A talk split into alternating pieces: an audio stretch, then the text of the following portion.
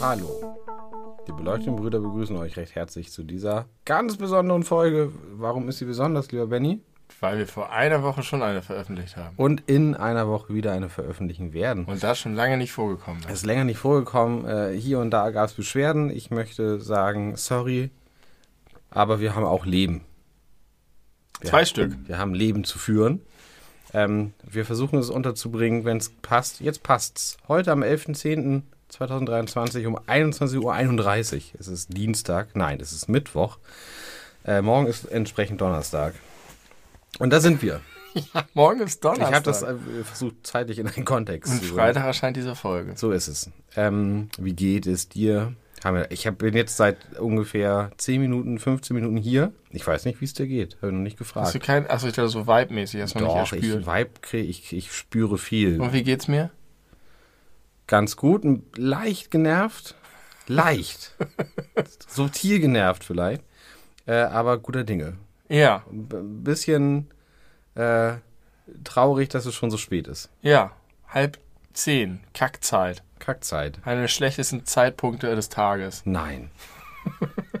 um etwas zu beginnen, was man lieber zwei Stunden früher begonnen hätte. Deswegen machen wir auch nur eine kurze Pause.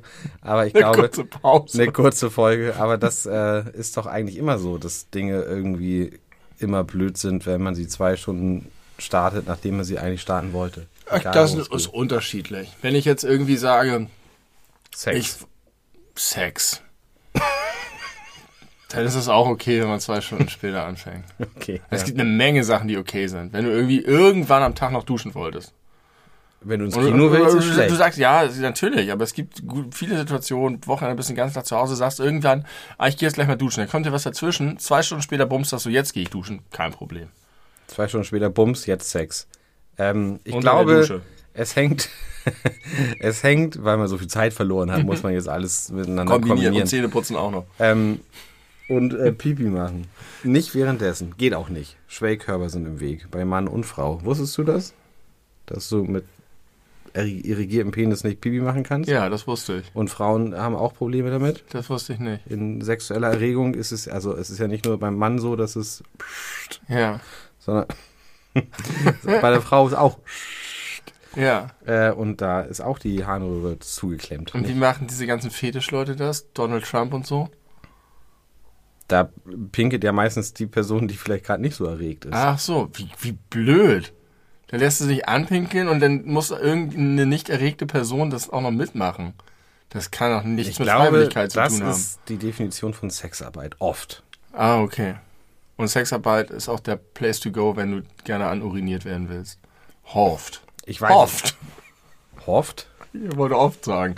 Aber ich habe mit H angefangen. Äh, weiß ich nicht. Äh, ich bin nicht drin im Anpinkel-Game. aber ich könnte mir schon vorstellen, dass das da etwas ver äh, vermehrt vorkommt. Ich würde mir aber auch gut vorstellen können, dass es viele glückliche Paare gibt, die sich auch im Alltag gegenseitig anpinkeln.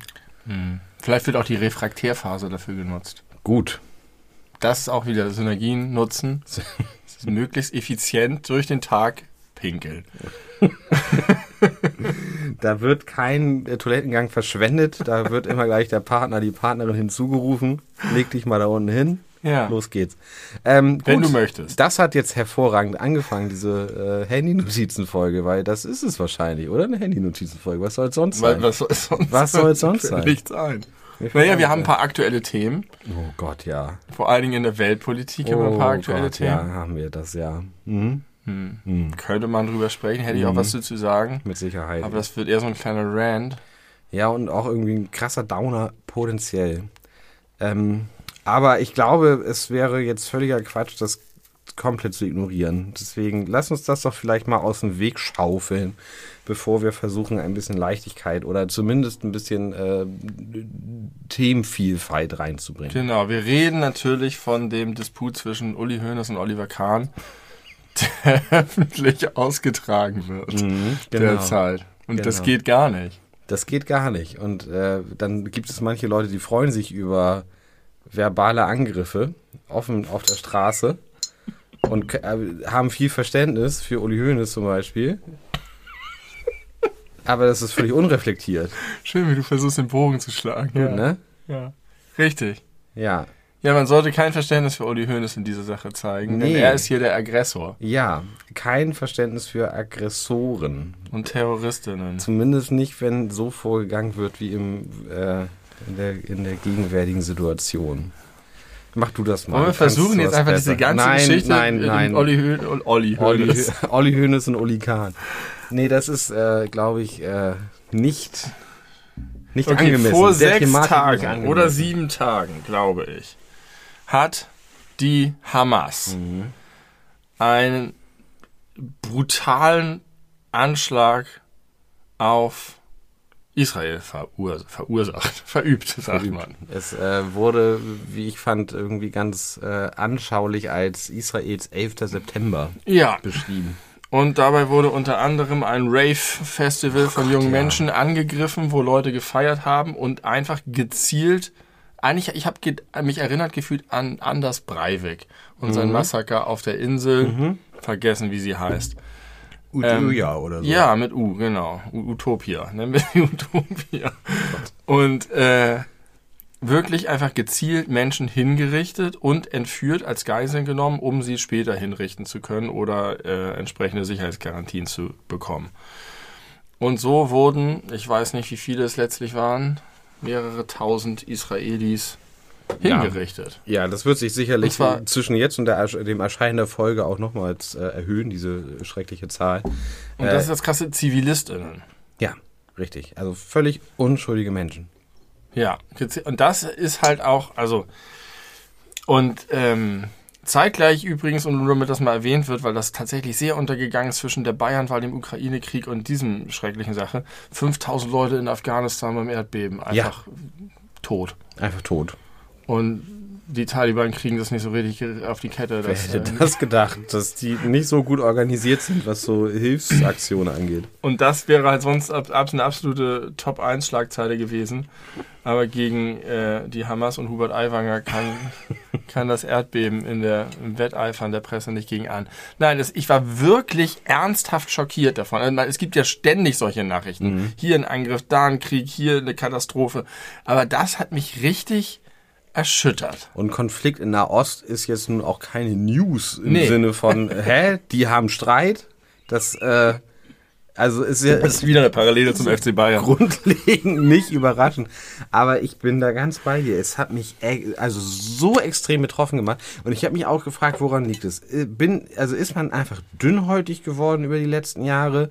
Ist man aus irgendwelchen Gründen emotionaler dabei? Ist das eine, äh, ein Ausmaß an Ja. Schrecken, der irgendwie so noch nicht da war oder also ich meine, ich finde, man kann ja sowas immer nicht miteinander vergleichen. Ne? Das, man, das, nee, aber das ist es. Es ist das Ausmaß an Schrecken und es sind die Zivile. Deswegen ist es auch mit dem 11. September ganz gut zu vergleichen. Damals hat man ja auch, gab es ja auch solche Stimmen, die gesagt haben, ja, aber die USA sind auch ein bisschen selber schuld mit ihrer Weltpolitik. Mhm. Äh, ist natürlich völliger Quatsch bei sowas. Da ist noch nicht mal der fürchterliche Einmarsch Putins äh, vergleichbar auf der Art. Also das, deswegen ist man, glaube ich, da noch angefasst davon. Und wenn da noch solche Sachen sind wie das Musikfestival, du kannst dich reinversetzen ja, und, das sind, und du bist natürlich auch jetzt bei der israelischen Gesellschaft gefühlt irgendwie sehr nah dran. Man kann sich da reinfühlen, man hat irgendwie, also man kann sich da natürlich nicht reinfühlen, weil die in einer ganz anderen Situation leben, aber von ihrem Wertesystem, wie sie orientiert sind, was sie so äh, für, für was weiß ich, Musik hören in ihrer Freizeit machen, sind die Israelis einem doch irgendwie relativ nah. Und das kommt da, glaube ich, so ein bisschen mit zu. Und das hat mich einfach äh, auch in Auffall, du denkst, es kann nicht wahr sein, dass sowas passieren kann.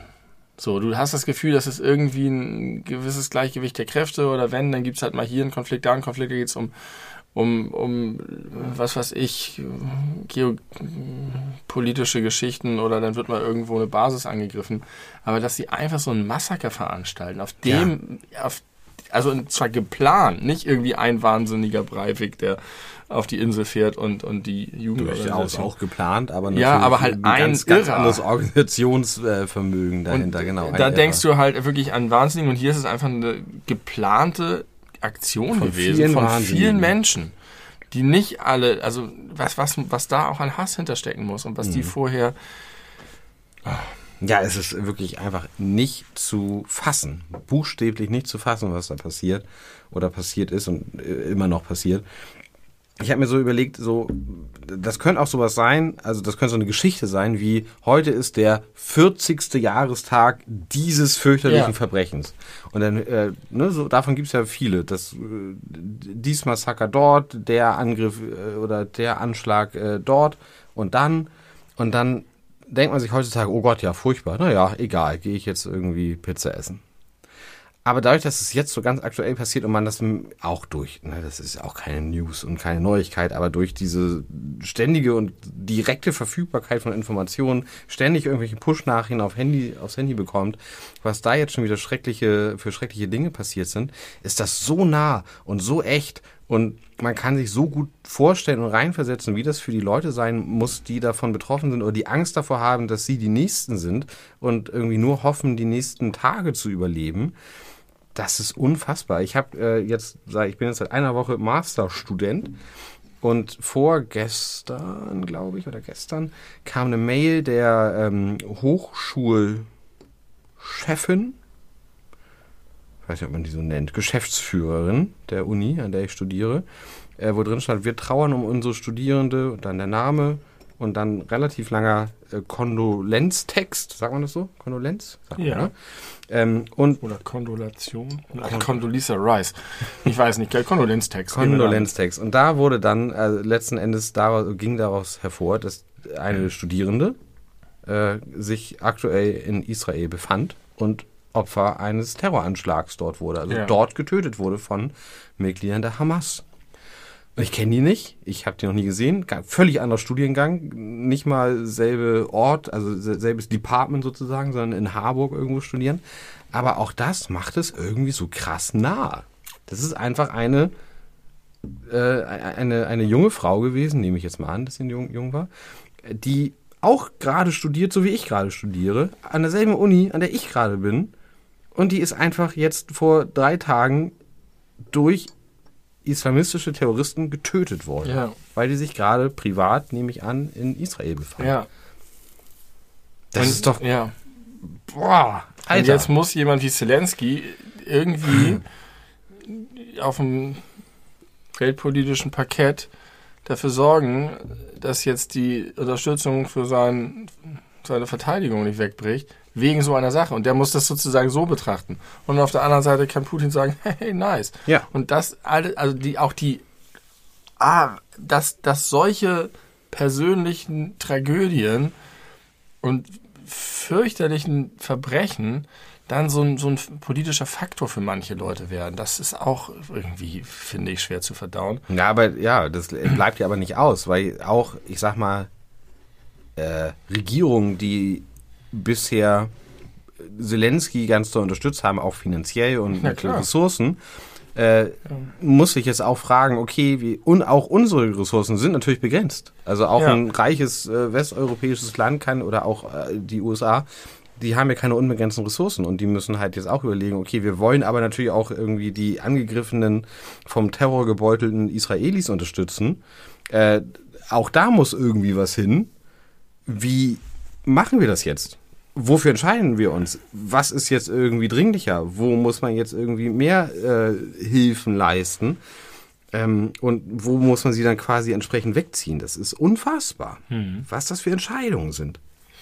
Ja, und das, was ich eben mit Rand meinte, war, dass ich dann vor ein paar Tagen mit jemandem zusammensaß, eine Person, die ich wenig kenne oder da erst kennengelernt habe, so richtig.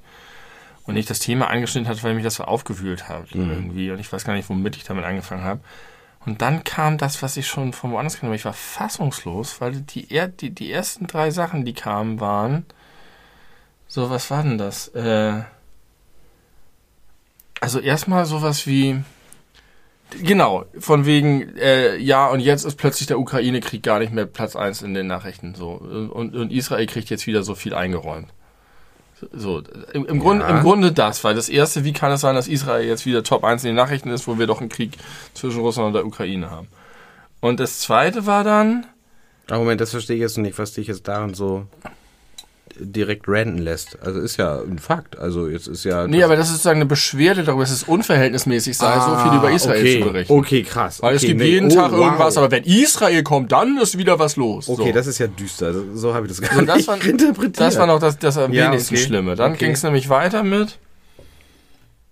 Mh, wie kann das eigentlich sein, dass der Mossad, der bestausgebildete Geheimdienst der Welt, die wissen alles, die können alles, das sind die absoluten Superstars, dass denen sowas passiert?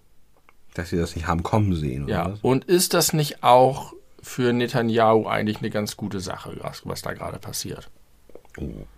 Das ist die nächste Schiene. Und die dritte Schiene ist dann, wenn Israel jetzt in Gaza eingreift, da sind ganz viele Zivilisten, die nichts mit der Hamas zu tun haben, dann, das können die nicht machen. Die suchen doch nur den Vorwand, da einzumarschieren.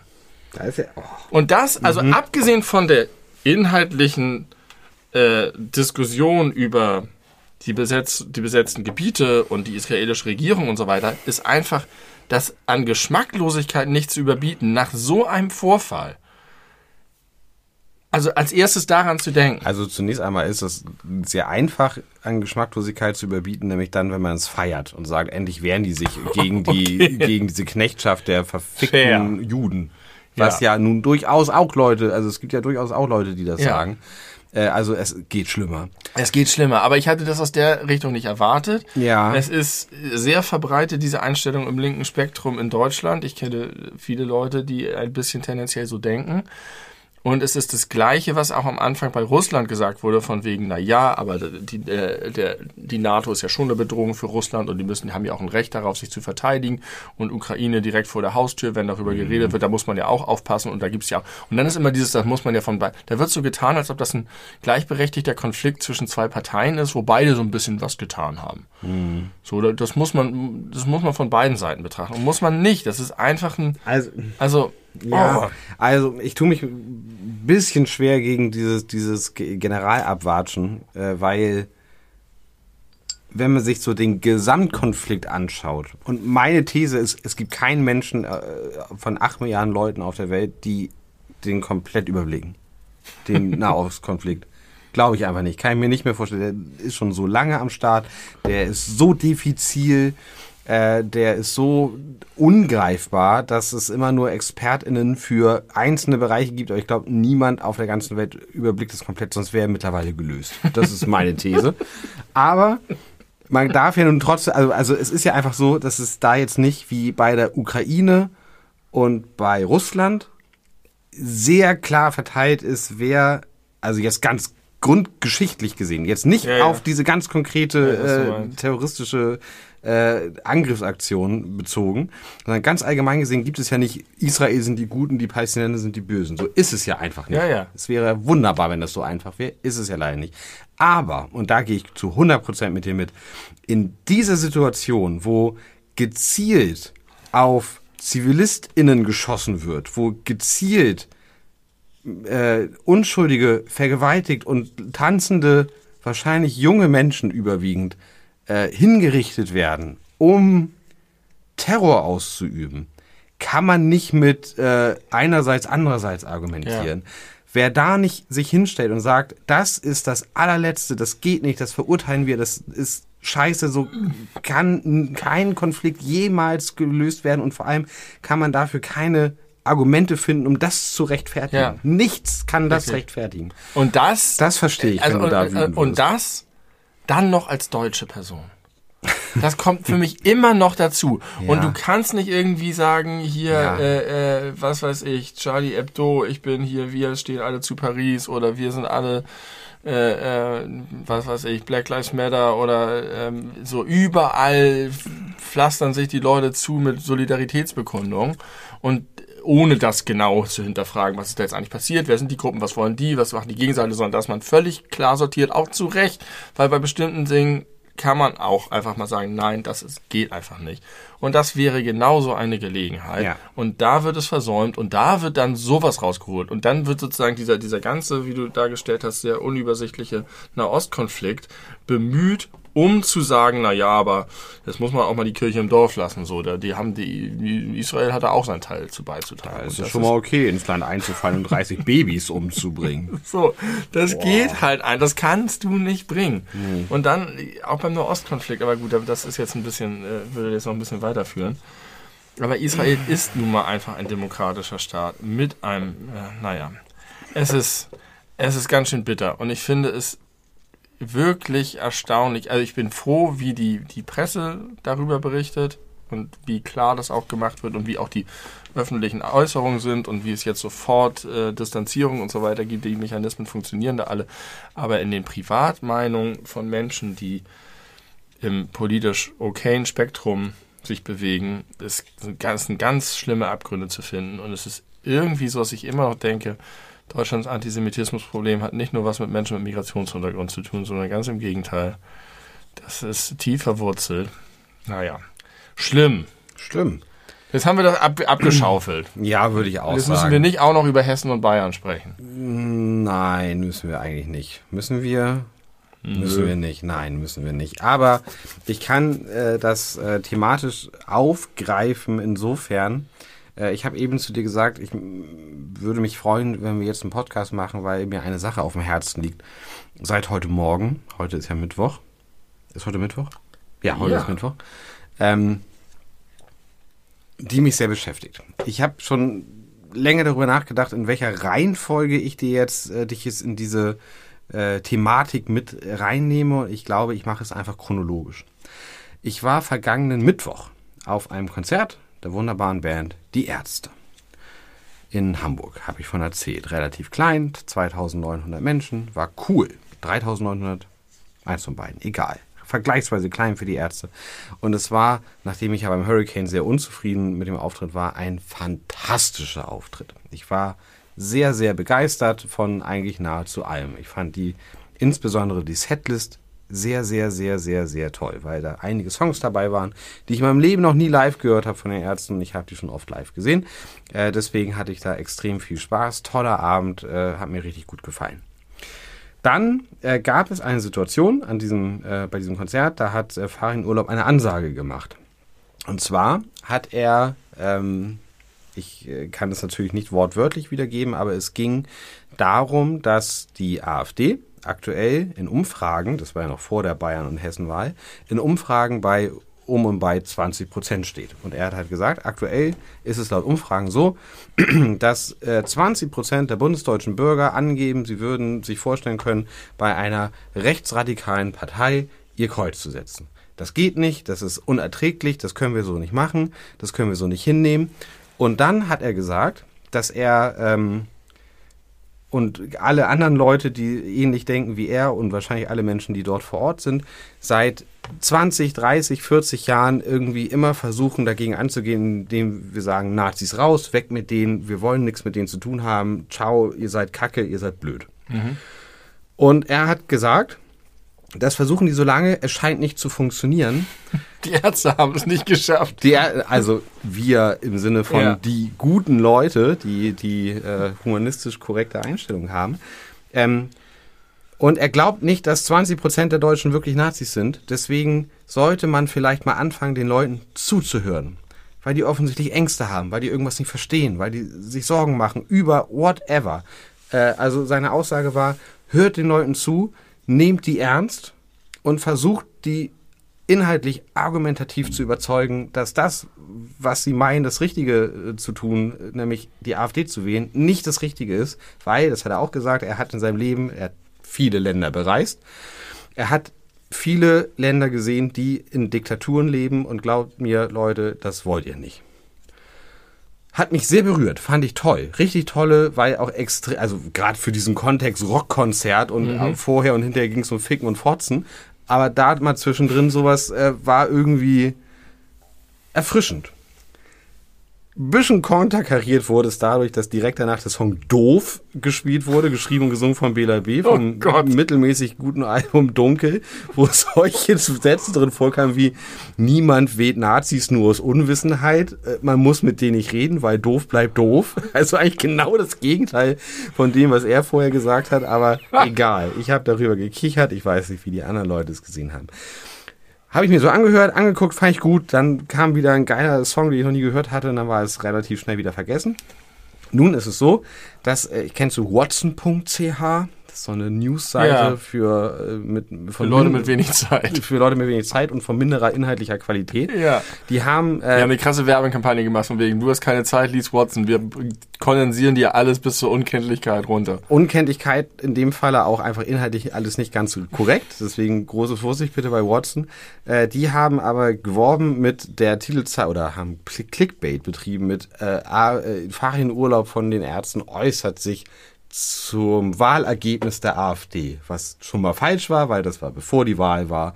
Dann wurde im Text auch noch geschrieben, Ferienurlaub sei Wahlhamburger, was einfach auch nicht stimmt. Der wohnt wieder seit zwölf Jahren oder so in Berlin oder im Umland da irgendwo. Und da wurde das im Grunde nochmal so thematisiert, was er so grob gesagt hat, ohne das so in den großen Kontext einzubauen, wie ich es jetzt gerade getan Ja. habe. Mit einem Das kurzen, Feinurlaub sagt, redet mit der AfD. basically ja, ein bisschen, bisschen mehr detailliert haben sie es schon gemacht und sie haben auch ein Handyvideo da rein verlinkt, wo man äh, da auch einen großen Teil der Ansage sich angucken kann. Jetzt kommt der Punkt, der es für mich schwierig macht. Heute am Mittwoch kam eine Ausgabe Boomer Cringe, meines heißgeliebten Podcasts, fest und flauschig raus. Und da haben sich Jan Böhmermann und Olli Schulz äh, unter anderem darüber unterhalten und haben sich extrem aufgeregt über Farin Urlaub Ja. dass das ja überhaupt nicht ginge und was jetzt mit ihm los sei und wir dachten, du bist Punk und stehst quasi auf der richtigen Seite und jetzt sagst du, äh, lass uns doch mit den Nazis reden. Äh, was stimmte nicht mit dir? Auch von beiden, insbesondere aber von Jan Böhmermann, der dann noch, ich sag mal, verhohne Piepen gesungen hat.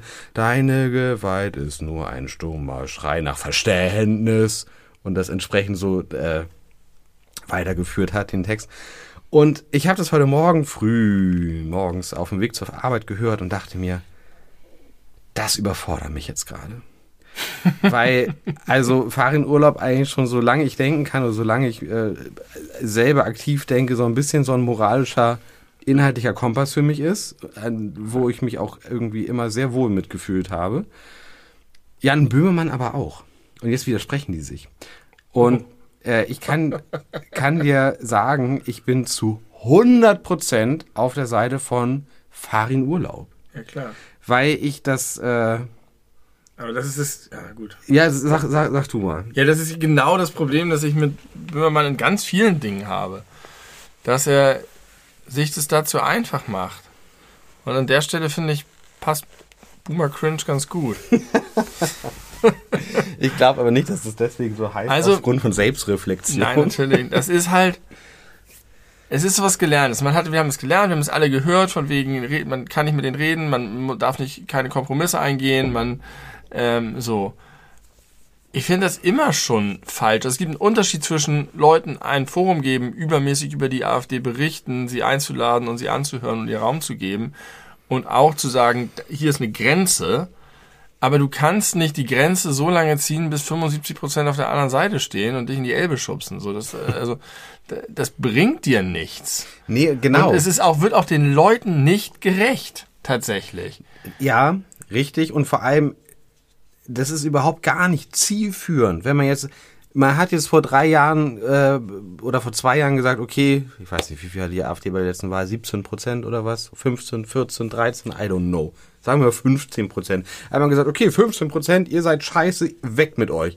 Mittlerweile, wenn die Umfragen stimmen, sind es vielleicht 20. Also nochmal 5 Prozent mehr der äh, wählenden Bevölkerung. Weg mit euch. Und wenn das dann immer so weitergeht und die sich dann irgendwie immer mehr miteinander verknüpfen, dann werden das immer mehr, immer mehr, die überhaupt gar keine Chance mehr haben, irgendwie wieder auf die richtige Seite gezogen zu werden. Also es, ist, es gibt natürlich schon irgendwo eine Sättigung, also es ist nicht so, dass es unendlich viel mehr nee, werden na, das, können. richtig, das wird Aber- irgendwann bei 100 Prozent Aber sein. es ist so, dass bestimmte, ähm, ein bestimmtes Unverständnis auch für sozusagen die Gegenseite aktiv reingeht in, in das äh, in die Mitte, in das äh, sozialdemokratisch-grüne Milieu, wo Leute auch anfangen zu sagen, äh, kann, kann, kann das, was, was ist hier eigentlich los? So. Und auch solche Positionen der AfD teilweise übernehmen.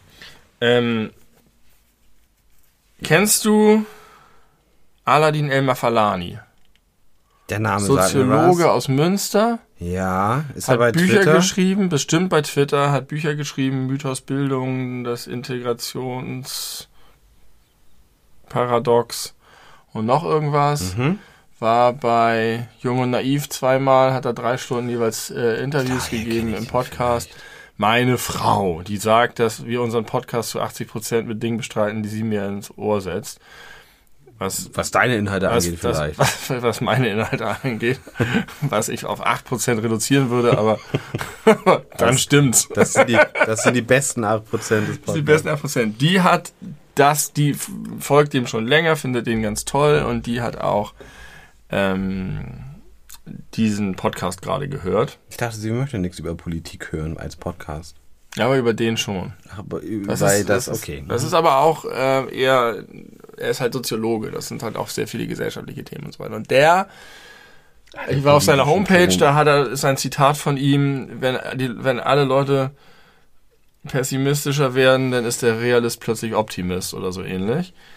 Der hat zu den Erfolgen der AfD, auch vor jetzt der Wahl und so weiter, gesagt, das ist alles äh, bedrohlich und schlimm und so weiter und das will er nicht kleinreden. Aber. Und das Aber ist, dass er sagt, vor 20 bis 30 Jahren waren die Positionen, die die AfD heute vertritt, zum großen Teil Mainstream.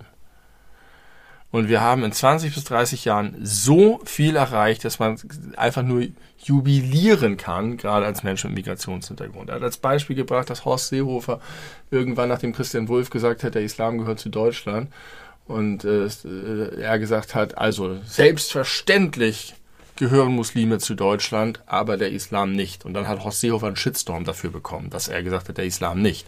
Und er hat gesagt, er hat einfach nur, er ist einfach nur ausgerastet, weil ein CSU-Politiker sagt, Muslime gehören selbstverständlich zu Deutschland. Das ist etwas, was man, das vergisst man bei, bei all dem, was passiert. Aber es gab einen solchen krassen Shift.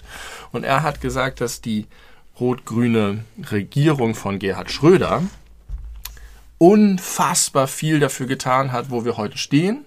Und dass das historisch kaum zu unterschätzen ist, was das gebracht hat. Aber wenn man aus heutiger Sicht auf die damalige Politik guckt, denkt man, das ist absolute rechte Steinzeitpolitik, die da passiert ist.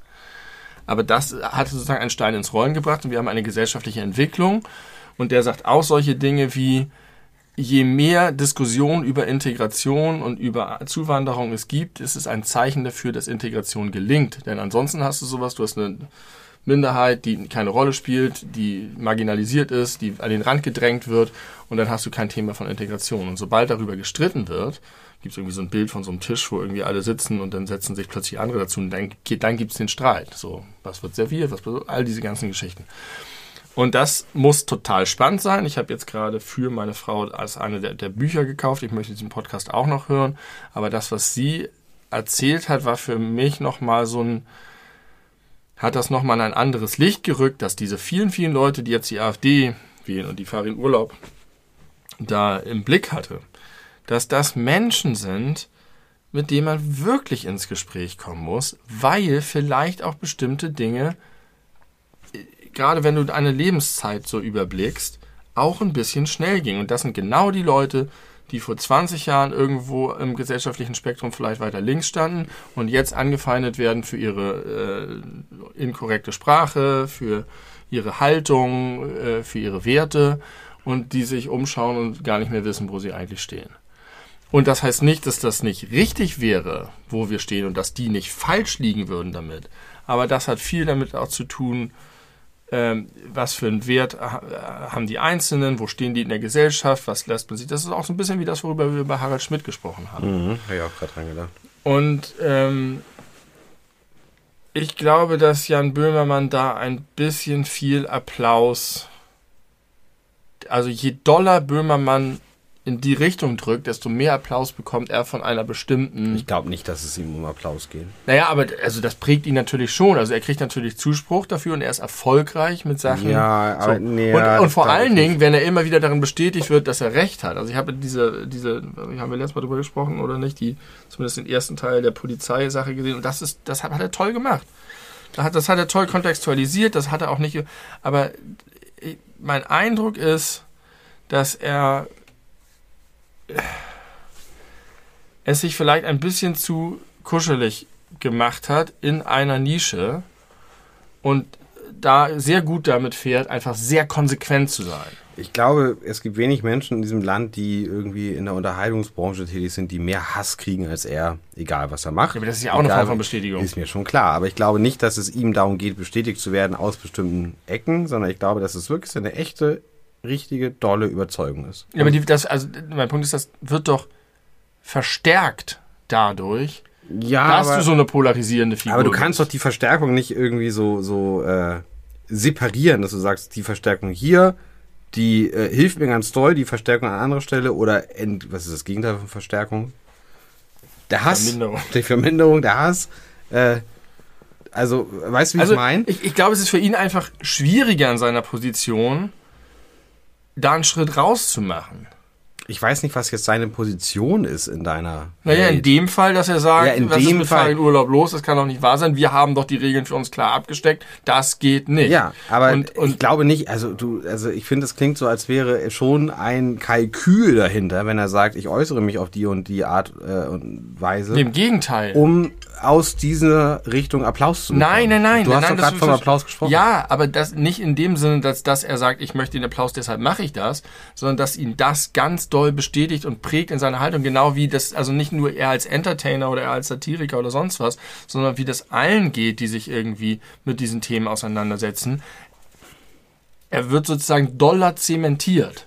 ich will, automatisch. Ich will eigentlich was, was anderes sagen zu, zu Aladdin hier. Ähm, Ja.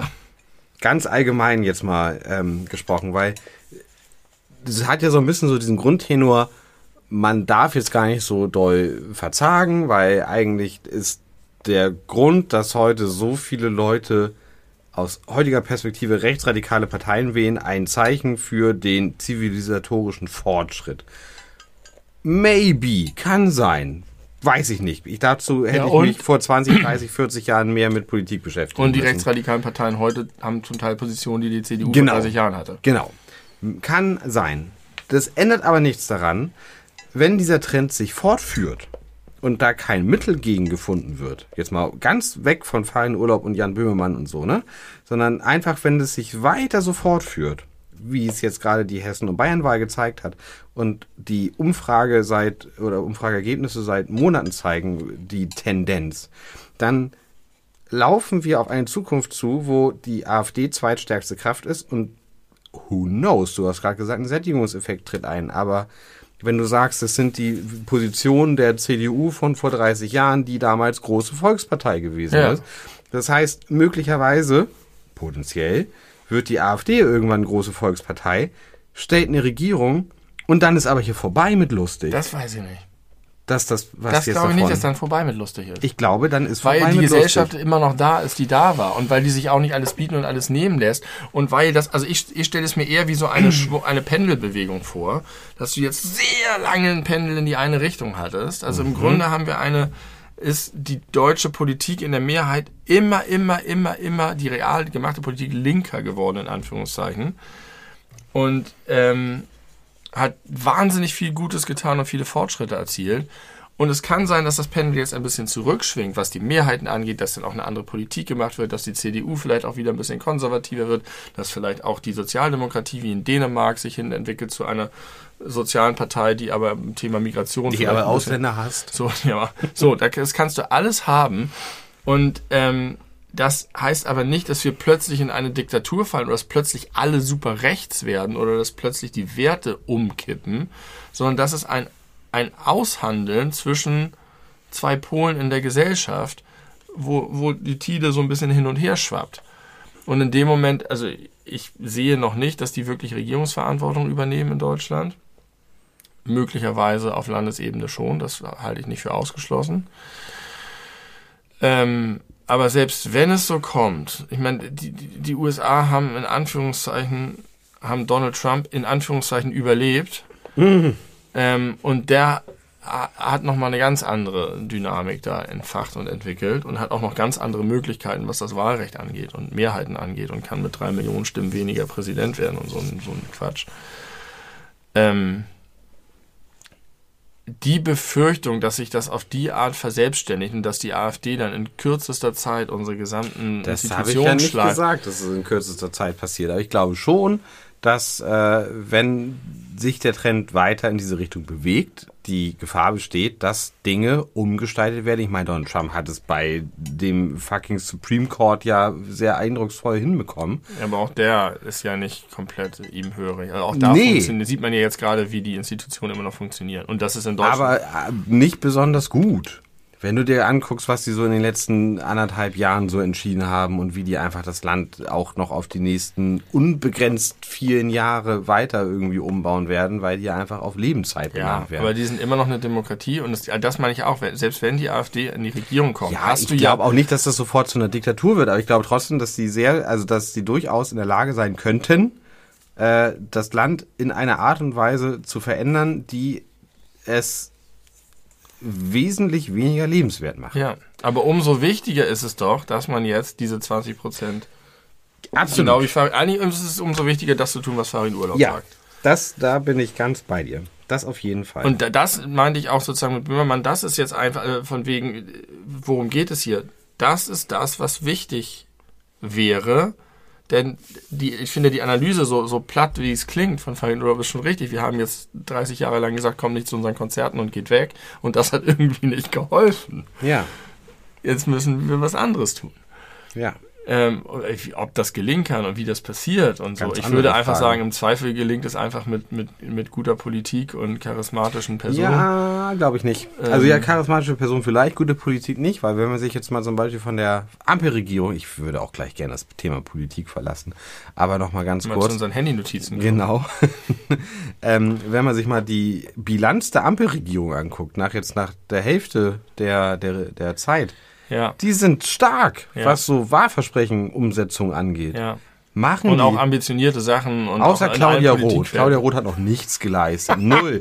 ich hab, ich weiß nicht, kennst du, hast du das auch gesehen vor zwei Monaten oder so diese diese Bilanz, wo dann quasi jedes Ressort gezeigt ja, wurde, ich. jedes Ministerium ja. und dann davor so ein kleines Konterfei der jeweiligen Ministerin oder Ministers und dann wie viele der versprochenen Dinge schon umgesetzt wurden und überall unterschiedlich. Auswärtiges Amt relativ gut. Ähm, keine Ahnung, äh, Verkehrsministerium, so mittelgut. Claudia Roth null. Null! Kulturministerium, nichts. Ja, aber äh, ich kenne solche Sachen und die. Also null ist natürlich schon hart. Null. Aber ja. die, die Maßnahmen, die da drin stehen, sind sehr unterschiedlich groß und sehr unterschiedlich viele und sehr unterschiedlicher Art auch. Mhm. Ähm, deswegen kann man die eigentlich nicht, nicht als Nummern äh, auf, auf, aufzählen. So. Aber ja, ja, das stimmt. Das schreiben auch jetzt viele, die, die haben viel gemacht. Und die, das funktioniert eigentlich auch. Und ich frage mich auch mal, was die Leute wollen. Das ist doch geil. Also irgendwie haben die immer gesagt, in den die großen Koalitionen, die streiten sich gar nicht mehr, hier wird gar nicht mehr um Politik. Und die machen genau das. Die ringen die ganze Zeit um Politik. Die haben verschiedene ja. Positionen, die knüppeln sich und hinterher haben sie einen Kompromiss aus und der gilt dann. Und dann wird er auch zum Gesetz. Wo ist denn das Problem, wenn die sich streiten? Also wer hat denn Schaden davon? Und vorher hieß es ja auch, als es noch eine große Koalition gab, die sind irgendwie es ist Stillstand, ja. weil irgendwie passiert da nichts und es ist keine Bewegung drin. Das ist doch jetzt eigentlich genau das Gegenteil. Man kann es den Leuten nicht Man kann machen. es den Leuten nicht Und wir, also ich glaube, es am Ende endet es immer bei der Kommunikation. Es wird einfach beschissen kommuniziert und ich verstehe nicht, warum. Ich, es geht mir nicht in den Kopf, warum es nicht Menschen gibt, die man dafür verantwortlich macht, die Dinge, die tatsächlich inhaltlich, faktisch umgesetzt werden, in eine verständliche Sprache umsetzen und das ich überall verbreiten. Ich glaube, es wird einfach Aber es funktioniert zugehört. nicht. Ja, ich glaube, es wird nicht wirklich zugehört. Ich glaube, es wird einfach nicht vernünftig kommuniziert. Ich bleibe dabei. Weil, also hier, wir haben darüber gesprochen, äh, die, die Doku hier, Ernstfall. Äh, ich habe die erste Folge Limit. gesehen. Und ich finde, da ich schon wieder auf einen Tipp von dir gehört. sieht man sehr gut, ähm, wenn man so den Leuten zuhört, insbesondere Robert Habeck, das habe ich schon ein paar Mal festgestellt, ist einfach der MVP, was so Kommunikation angeht. Aber das, was der da sagt und was der in jedem Interview sagt, was ich von dem höre, was vielleicht auch schon Wochen und Monate alt ist, wundere ich mich immer, warum man das, und das ist jetzt ein exemplarisches Beispiel, da wird es auch andere Leute geben, die das gut und verständlich kommunizieren, warum das nicht über alle Ether läuft, dass das breit ankommt. Ich bin nun wirklich jemand, der sehr aufmerksam Nachrichten verfolgt. Und trotzdem kriege ich ganz viele von diesen kommunikativ hochwertigen Dingen nicht mit. Und ich verstehe nicht warum. Ist es ein Problem der Medien? Ist es ein Problem der, der äh, Menschen, die da die Entscheidung treffen? Brauchen die Parteien PR-BeraterInnen? Ich glaube, es ist, auch, es ist auch ein Problem der Medien und es ist auch ein Problem davon, dass du ganz vieles nicht sagen kannst. Aus verschiedenen Gründen, aus strategischen Gründen, weil du es nicht sagen darfst, weil du höllisch aufpassen musst, weil du irgendwelche Abmachungen, keine Ahnung. Es ist einfach, es ist schwierig durchzudringen und man, man merkt es auch, im, also es ist auch einfach so, du hast immer nur ein ganz kleines Zeitfenster, wo du überhaupt irgendwas platzieren kannst und dann ist einfach vorbei. Hört dir keiner mehr zu, dann druckt dich keiner mehr Aber ab. dann ist das System zum Scheitern verurteilt. Glaubst du, dass wir in zwei Jahren noch eine Ampelregierung haben? Glaubst du, dass wir in zwei Jahren noch die Meinst Grünen... du vor oder der, nach der Wahl? Nach der Wahl. Sehr berechtigte Frage. Ich meine nach der Wahl. Ich bin Optimist. Ähm, Ist doch, also wer weiß, in zwei Jahren kann viel passieren, aber aktuell Nee. ist es doch außerordentlich unwahrscheinlich. Die FDP, no way. Die Grünen, no way. Wo gehen die ganzen Stimmen hin? CDU und AfD. mal gucken. Und was haben wir dann? Äh, Eine Rechts-Rechts-Regierung. Alter, ey. Noch ist es ja nicht so weit. Noch Nein, werden noch wir ja so sehr gut regiert. Ähm, ach Gott. Aber das muss man doch den Leuten erzählen. Und die Leute müssen es verstehen. Ich habe die Doku gesehen auf deine Empfehlung hin. Ja. Ich äh, fand sie viel besser als die Kevin Kühner Doku, einfach vom ganzen, von der ganzen Aufmachung. Ähm, was ich ein bisschen schade fand, war, dass es den Charakter hat von, also es ist eine schöne Zusammenfassung der Ereignisse, aber es hat einfach den Charakter von sehr vielen Fernsehinterviews, die hintereinander geschnitten werden. Ich hatte nicht das Gefühl, dass man irgendwie näher dran ist. Oh. Äh, zumindest in der ersten Folge Ja. nicht. Es ist so ein bisschen, Ja, ja, also das ändert die, sich reden, viel. Die reden so ein bisschen freier und so, aber für mich war wenig Neues dabei. Ich finde trotzdem, dass es eine Sache ist, die man gut gucken kann. Vielleicht vor allen Dingen nochmal in ein paar Jahren, um sich diese Sache nochmal zu vergegenwärtigen. Ein tolles Zeitdokument in jedem Falle. Ähm, und du sagst Fernsehinterviews, das finde ich ein bisschen, bisschen übertrieben kritisierend, weil ich schon das Gefühl hatte, dass, und das habe ich glaube ich auch, als ich das empfohlen habe, gesagt, bei Fernsehinterviews wird eine Frage gestellt und dann kommt vielleicht eine Antwort oder vielleicht eine ausweichende Reaktion und dann wird weggeschnitten oder es geht weiter zum nächsten. Aber ich finde das da sehr schön, dass da immer draufgehalten wird. Da wird eine Frage gestellt und da Ja, das kommt nicht direkt eine das stimmt. Antwort. Ja. Und da wird sich die Zeit Ja, genommen, gesagt, die Machart finde ich gut, aber das, was gesagt wird, war jetzt, ich hatte jetzt auch das Gefühl, dass wir auch mal eine Gelegenheit, dass man ein bisschen näher an den Menschen dran ist. Es ist halt einfach nur, die sagen zu den jeweiligen Zeitpunkten ihre Position zu den Themen und es ist nicht so, dass man so richtig mitkriegt, Ja, da ist gehen sie jetzt hin von Sitzung zu Sitzung, dann müssen sie hier noch irgendwie, dass es ein bisschen näher an den Menschen dran Ja, ist. dann musst du vielleicht auch nochmal die anderen Folgen gucken. Also was du auf jeden Fall, worauf du dich einstellen musst, ist, dass viel aus dem Fenster geguckt wird. Es gibt Das sehr, ich auch schon. und das wird noch viel schlimmer. Und ich habe überlegt, schlimmer. ob die das wirklich machen oder ob die das für die Aufnahmen machen. Ja, ich oder glaube, so, so, Herr. Kanzler, stellen Sie sich doch bitte noch mal hier ans Geländer und gucken Sie über Berlin. Kann ich mir bei Olaf Scholz kaum vorstellen, dass er das mitmacht, aber irgendwie, weil das in so ein, also gerade, also er steht wieder im Fenster. Schnell, Kamera. Schnellkamera. Weil das wirklich, das wirklich überhand nimmt irgendwann. Also in der dritten Folge stehen sie eigentlich nur noch am Fenster und sagen fast gar nichts mehr. Und gucken nur noch bedeutungsschwer in die Ferne. Ja, ja, bin ich sehr gespannt, was du dazu sagst, wenn du es ganz fertig geguckt hast. Apropos gucken. Netflix, ich habe Wednesday geguckt. Wie weit hast du das geschaut? Kann ich nicht sagen. Mindestens, wie viele Arts? Acht? Acht, ja, acht Folgen. Ich würde sagen, mindestens vier. Mhm. Irgendwas zwischen drei und fünf Folgen. I don't know. Aber nee, mindestens vier. Mindestens vier. Äh, ich hatte, äh, ich, du hast ja fürchterlich schlecht über diese Serie gesprochen. Und sie hat Probleme und Fehler, definitiv. Aber ich hatte sehr viel Spaß. Ich war extrem gut unterhalten. Ich bin großer Fan von Jenna Ortega. Ähm, ich habe das auf Deutsch geguckt. Ich habe heute, kurz bevor ich hierher gekommen bin, die letzte Folge geguckt. Und habe mir danach nochmal äh, Szenen im Originalton angeguckt. Und hätte das wahrscheinlich im Nachhinein lieber im Originalton geguckt. Ja. Weil, weil du hast immer gesagt, sie Schauspieler so schlecht. Das kann ich überhaupt nicht nachvollziehen. Das kann niemand nachvollziehen. Also, Ach das so. heißt, die Schauspieler schlecht. Ich finde halt, sie macht einfach die ganze Serie immer das Gleiche. Ja, aber das ist ja einfach die Figur. Sie steht so da, guckt nach oben, schräg in die Kamera und sagt One-Liner, in denen sie sagt, dass sie irgendwelche Leute brutal, irgendwelche krassen Sachen, wo das sie Leuten was krasses antun wird. inhaltlich nicht wahr, was inhaltlich, weil sie einfach die ganze Zeit redet. Sie narratet das ja auch Ja. Das kann ja wohl nicht nur aus One-Linern Aber bestehen. zu viel, zu viel. Nicht One-Liner, aber viel zu viel ist einfach nur, oh, ich bin krass und oh, ich mach was krasses mit dir und oh, ich bin kein zuckersüßes Mädchen, sondern im Gegenteil, ich hack dir die Hand ab. Und es sind nur so, oh, ist die krass. Ich Die find- ganze Zeit. Ich finde es so toll. Ich habe die ganze Zeit darüber nachgedacht, ob es dafür äh, filmhistorisch oder filmwissenschaftlich einen Begriff gibt, aber Figuren, die quasi in allem gut sind, was sie machen.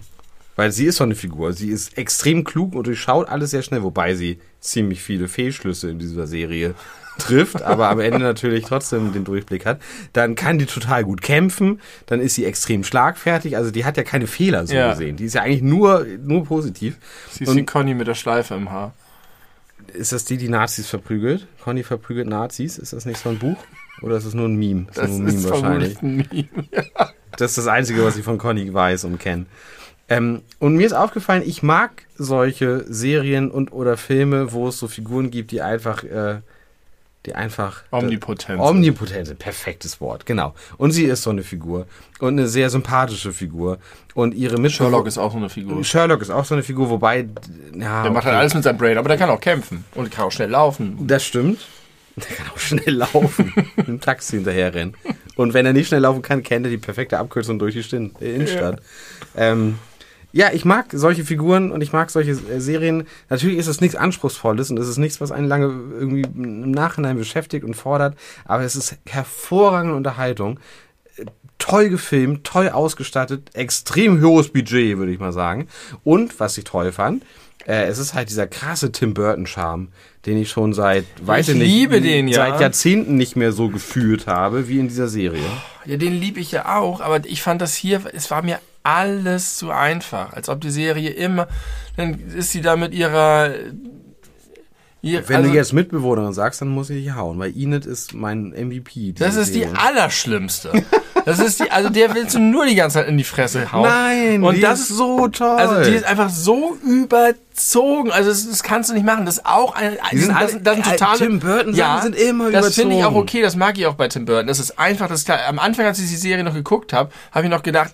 Damit kann ich voll gut leben, weil es halt Tim Burton und ich kenne das. Mhm. Aber es wurde immer, und dann siehst du halt einfach, dann sind die in ihrem Zimmer, da in ihrem großen Zimmer, und dann ist halt Ah, das einfach, ist das halbe so Fenster toll. ist halt Goth und das Oh, halbe Fenster ist ist halt bunt. Und das ist halt so das Ding, ja, hm, wie kriegen wir so einen coolen Effekt hin? Lass uns einfach ein riesengroßes Fenster halb halb machen. Es ist so einfach. Nein. Es ist so simple Das ist minded. so eine- das ist die es ist erste Idee, genial. wo irgendein Es ist doofes. Autorenteam drauf kommt. Es ist es nicht- ist nicht genial. Doch, es ist das genial. ist genau das ist, die Serie ist nicht genial. Die ist Doch. unterhaltsam, die ist handwerklich gut. Die ist inhaltlich nicht genial, aber von, von, vom Nichts Style her, von der daran. Atmosphäre ist sie genial, weil sie, weil sie Und dann spielt sie da auf ihrem Cello. Cello. Oh, tolle Szene. Es ist alles so, und ich glaube, es ist mein Problem, es ist einfach dasselbe Problem, was ich mit, mit Star Wars habe, was ich wahrscheinlich auch mit Stranger Things hätte. Es sind einfach Serien, die sozusagen nicht nichts originär machen, sondern einfach nur die einfachsten Weg zum Effekt haben für einen epischen Moment,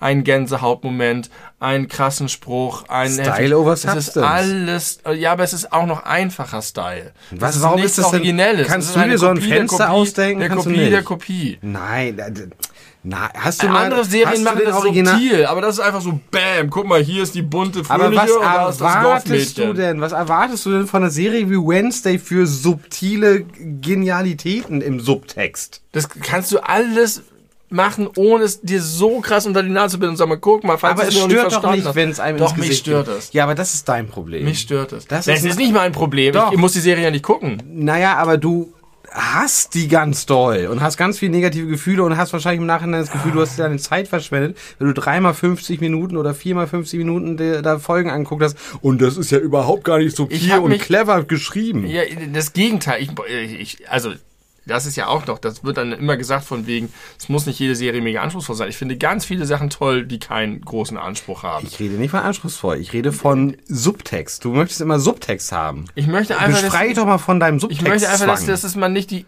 erste Idee nimmt. es ist doch nicht die So, erste. wie, wie, wir- das ist Kitsch ist das. Es ist Kitsch. Nein. Es ist einfach nur, wie können wir darstellen, dass jemand traurig Nein, ist? Es wir lassen bisschen, ihn weinen. Es ist wie ein bisschen by das? the book, aber das ist doch nicht Kitsch. Und vor allem ist es doch nicht, wie kannst du das denn unterstellen, dass es die Doch, erste ist Kitsch. Idee ist? Nein, Wednesday ist überhaupt kein Kitsch. Null. Das Cello, wie sie da steht. Ist doch kein oben Kitsch. Am, das ist Kitsch. Was Kitsch, hast du denn für eine Definition von Kitsch? die, erst, die erstbeste Idee, um eine Emotion Woher weißt du denn, dass es die erstbeste Idee ist? Weißt du nicht. Die einfachste Art, die einfachste einfachste Art, eine Emotion zu Ich habe so eine Serie wie Wednesday in meinem Leben noch nicht gesehen. Wie kann das denn, dann hat, ist es die erste Serie, die die einfachste Art nimmt. Das ist doch auch was Neues. Kann man doch auch irgendwie... Also, um das nochmal zu sagen, ist, ich war ja, als ich die geguckt habe, gar nicht so voller Hass die ganze Zeit. Ich habe ja auch weitergeguckt nach der ersten Folge und fand auch einiges daran unterhaltsam. Ich mag auch so eine Welt und dann ist es irgendwie interessant und dann ist da irgend so ein Monster und das zerfetzt Leute und dann will man wissen, was da los ist und das ist ein bisschen, und es ist auch manchmal ein bisschen lustig. Das ist, das ist gar nicht alles schlecht an der Serie. Ich störe mich es, gibt nur, es gab nur zu viele Situationen, wo ich einfach mit den Augen rollen musste, weil ich dachte so, oh, come on, Leute, das kann doch nicht wahr sein. Das ist, Ich glaube, dein Problem ist, du musst dich mal versuchen, also musst du natürlich nicht, weil du bist ein glücklicher Mann und kannst es auch gerne bleiben auf die Art und Weise, die du glücklich bist. Aber ich glaube, du würdest mehr Freude an manchen Dingen haben können, wenn du es mal hinkriegen würdest, deinen analytischen Blick abzuschalten, während du Sachen konsumierst. aber ich glaube, dass ich mehr Freude als die meisten anderen Leute an den Sachen habe, die mir gefallen. Glaube ich nicht. Ich glaube, du hast eine andere Art von Freude, aber ich glaube nicht mehr. Doch, ich glaube Und schon. auch nicht ich glaube, qualitativ intensiver und mehr. Nee, mhm. Ich glaube, ich, ich, also ich hate und reg mich wahrscheinlich auch überzogen mehr auf über Sachen als andere Leute, aber ich glaube auch, dass ich mehr genieße als andere Nee, Leute. das glaube ich nicht. Äh, und ich kann dir sagen, warum ich das glaube, weil ich, äh, ich kenne beide Welten ganz gut. Weil ich dank dir, das muss ich so, so zugeben, dank dir auch meinen Blick sehr geschärft habe für solche Dinge. Und alles, was du sagst, jetzt mit anderen Worten und nicht so extrem, fällt mir auf, auch auf, wenn ich Wednesday gucke. Das fällt mir auf. Aber äh, mir gelingt es gut, den anderen Blick des Zuschauers anzuknipsen, der darauf nicht achtet und einfach nur konsumiert und sich berieseln lässt. Und dann denkt man nicht, oh Gott, dieses Fenster, oh Gott, dieses scheiß Fenster, wieso haben sie denn, auf der einen Seite ist es bunt, auf der anderen Seite ist es schwarz-weiß, um die Charaktere, das ist ja, äh, da muss ja niemand nachdenken, damit er Freude daran hat.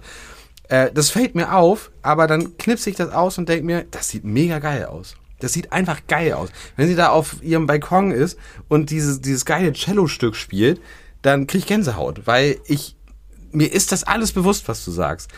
Aber es ist Es ja nicht ist- so, als ob ich das nicht- könnte. Es gibt ja durchaus ganz viele Sachen, bei denen ich genauso ohne größere Analyse oder sowas einfach genießen kann. Nenn mir drei. Zum Beispiel Tim Burton Filme. In den Herr der letzten- Ringe. Nenn mir drei aus deinen letzten drei Konsumjahren. Filme? Serien, Filme. Das kann ich jetzt so spontan nicht Nee, machen. weil es die nicht gibt. Also weil du das als, bevor du Nein. Mr. Analyte, Nein. analytisch geworden bist. Da ging das noch. Ich merke das ganz, ganz, ich, natürlich, ich kenne das, ich kenne das auch immer noch. Ich kenne das ganz gut, dass ich Sachen gucke, die für, die das, was sie machen, einfach gut machen, die mich gut unterhalten, wo ich auch nichts brauche, wo ich auch nichts reinlesen muss, die mir auch nichts geben müssen, wo ich auch nicht berührt sein muss. Aber das ist genau das Ding. Vielleicht kann ich auch so einen Film gucken und einfach sagen, das war einfach cool, das war ein geiler Trip, das war unterhaltsam, so. Aber ich würde dann nicht Gänsehaut empfinden. Das kann ich nicht. Ich kann nicht Gänsehaut für das Cello empfinden. Ich kann nur Gänsehaut empfinden, wenn ich wirklich Gänsehaut empfinde. Denn da machst du ja wieder was an, sozusagen, in der Wahrnehmung. Aber ich kann sehr gut einfach normale, gute Unterhaltung. Irgendein Superheldenfilm, keine Ahnung, hier wie Avengers oder sowas. Auch schon wieder zehn Jahre her, dass Ja. du den gesehen hast. Ich gucke einfach keine Filme. Ja, und auch keine Serien. guck außer außer Serien. wenn sie subtil dich irgendwie anregen. Und Hier, gerade gesehen, Star Trek Picard. was Wunderbares Beispiel. Ich? Was weiß denn ich? Total seichte? Unterhaltung, nichts Anspruchsvolles, aber es ist einfach eine wunderbare Wohlfühlsache. Star Trek seichte Unterhaltung. Ja, die neuen Teile Sachen zum Teil. Hm. Star Trek PK ist seichte Unterhaltung. Also, ich, ich glaube, ich bin relativ überzeugt davon, dass ich mehr Begeisterung empfinde als die meisten anderen Menschen. Das merke ich, wenn ich mich mit anderen Leuten unterhalte, wie ich anfange, meine Augen leuchten, wie ich Sachen großartig finde. Wie ich Nein, ich glaube, weißt du, was ich glaube, was der Unterschied ist? Du kannst das alles extrem gut begründen und extrem gut äh, verbalisieren und kommunizieren. Andere Leute können das nicht so gut, aber sie können das gleich oder können gleich stark empfinden. Ja, aber du sagst ja, ich könnte es weniger stark empfinden. Nein, ich habe, ich sag, habe ich das gesagt? Ja. Nein, ich wollte, dann wollte ich das nicht sagen. Ich wollte sagen, dass die anderen das auf jeden Fall nicht. Wie Ja, Das, das mag sein. nee, okay, nee, Moment. Ich, ich, jetzt weiß ich, warum du das das ist. Ich meine nur, dass Dinge, äh, die dir auffallen, zum Beispiel bei Serien wie Wednesday, dafür zu führen, dass du da das nicht abschalten kannst und deswegen die jetzt in konkret Wednesday das nicht in dir hervorrufen kann. Weil du nicht vermagst, das Analytische Also, wegzulegen. es kann sein, dass das so ist, weil ich schon zu viel gesehen oder gehört oder gelesen habe. Aber ich glaube, wenn ich das nicht so gut begründen könnte, was mich daran stört, dass ich es trotzdem, ich glaube, die Empfindung ist konsistent. Die ist gleich. Ich finde, es ist ganz häufig, so kennt man das doch auch, oder von früher vor allen Dingen oder von anderen Leuten, dass man irgendwie sagt, "Ey, irgendwie hat mir das nicht gefallen. Ich weiß aber gar nicht so genau, wieso. Und erst wenn man drüber nachdenkt oder man sich anderen Leuten drüber unterhält, dann kommt einem das so langsam zu. Aber dieses Gefühl, dass einem was stört, das ist da. Du kannst es vielleicht nur nicht verbalisieren. Und ich glaube, also ich, ich empfinde zumindest keinen Verlust. Es gibt da draußen so viele großartige Sachen, die man gucken, hören, machen, tun kann, die mich berühren, die mich emotional aufwühlen, die mich, die mir Angst machen, die mich anregen, die mich begeistern, die mich rühren, dass ich nicht darauf angewiesen bin, Wednesday gut zu finden. Nein, das will ich ja auch gar nicht sagen, dass du dich ändern sollst, damit du auch diese wunderbare Seite des Lebens wahrnehmen kannst. Ich habe nur immer ein bisschen die Befürchtung, und vielleicht tue ich dir Unrecht, dass du dich damit ein bisschen über andere Leute erhebst. Ja, das kann, das ist natürlich, das, die Gefahr ist groß, wenn ich anfange darüber zu reden und dann bin ich halt so in der Sache. Das ist, ich würde ja niemals ein Urteil, also das, das geht mir gar nicht um andere Leute, sondern ich bin einfach so, auch irgendwie emotional tatsächlich dabei, dass mich das umtreibt. Das ist ja auch, die meisten Leute gucken das und sagen, ja, war nett, nächste Serie, zack. Aber ich gucke das und es lässt mich nicht los, im Guten wie im Schlechten. Und ich kann verstehen, dass wenn ich dann darüber so lange rede und ich auch sage, das ist die erste Idee, da kannst du das dümmste Team der Welt zusammensetzen und die kommen darauf und das ist kalkulierte Popcorn-Scheiße für die Massen. Natürlich kommt dann schon rüber, dass die Leute, denen das gefällt, sich auf den Schlips getreten fühlen. Zwölf Emmys. Ja. Emmy-Nominierungen. Was war da, was ist da schiefgelaufen? Aber es gibt ja auch Kategorien wie Make-up oder sowas. Könnte es sein. Also, also nein, ich, ich, jetzt mal eine ganz allgemeine Frage. Das, ich will jetzt damit gar nicht insinuieren, aber könnte oder äh, gibt es manchmal den Gedanken in dir, dass du die Möglichkeit in Betracht ziehst, dass du Dinge nicht siehst, die andere Leute Nein. sehen? Okay. Also, das war zu schnell geantwortet. Nee, Natürlich. ich glaub- ich glaube aber nicht, dass ich, das zu Also schnell nicht in Bezug war. auf Wednesday. Ja, Tatsächlich okay. halte ich mich dann, äh, äh, wie heißt es immer, für die klügste Person im Raum. Ähm, das, also es gibt Leute, die können Dinge analysieren und die sehen Dinge, die hätte ich nie gesehen und das begeistert mich und das erweitert meinen Horizont und das finde ich toll.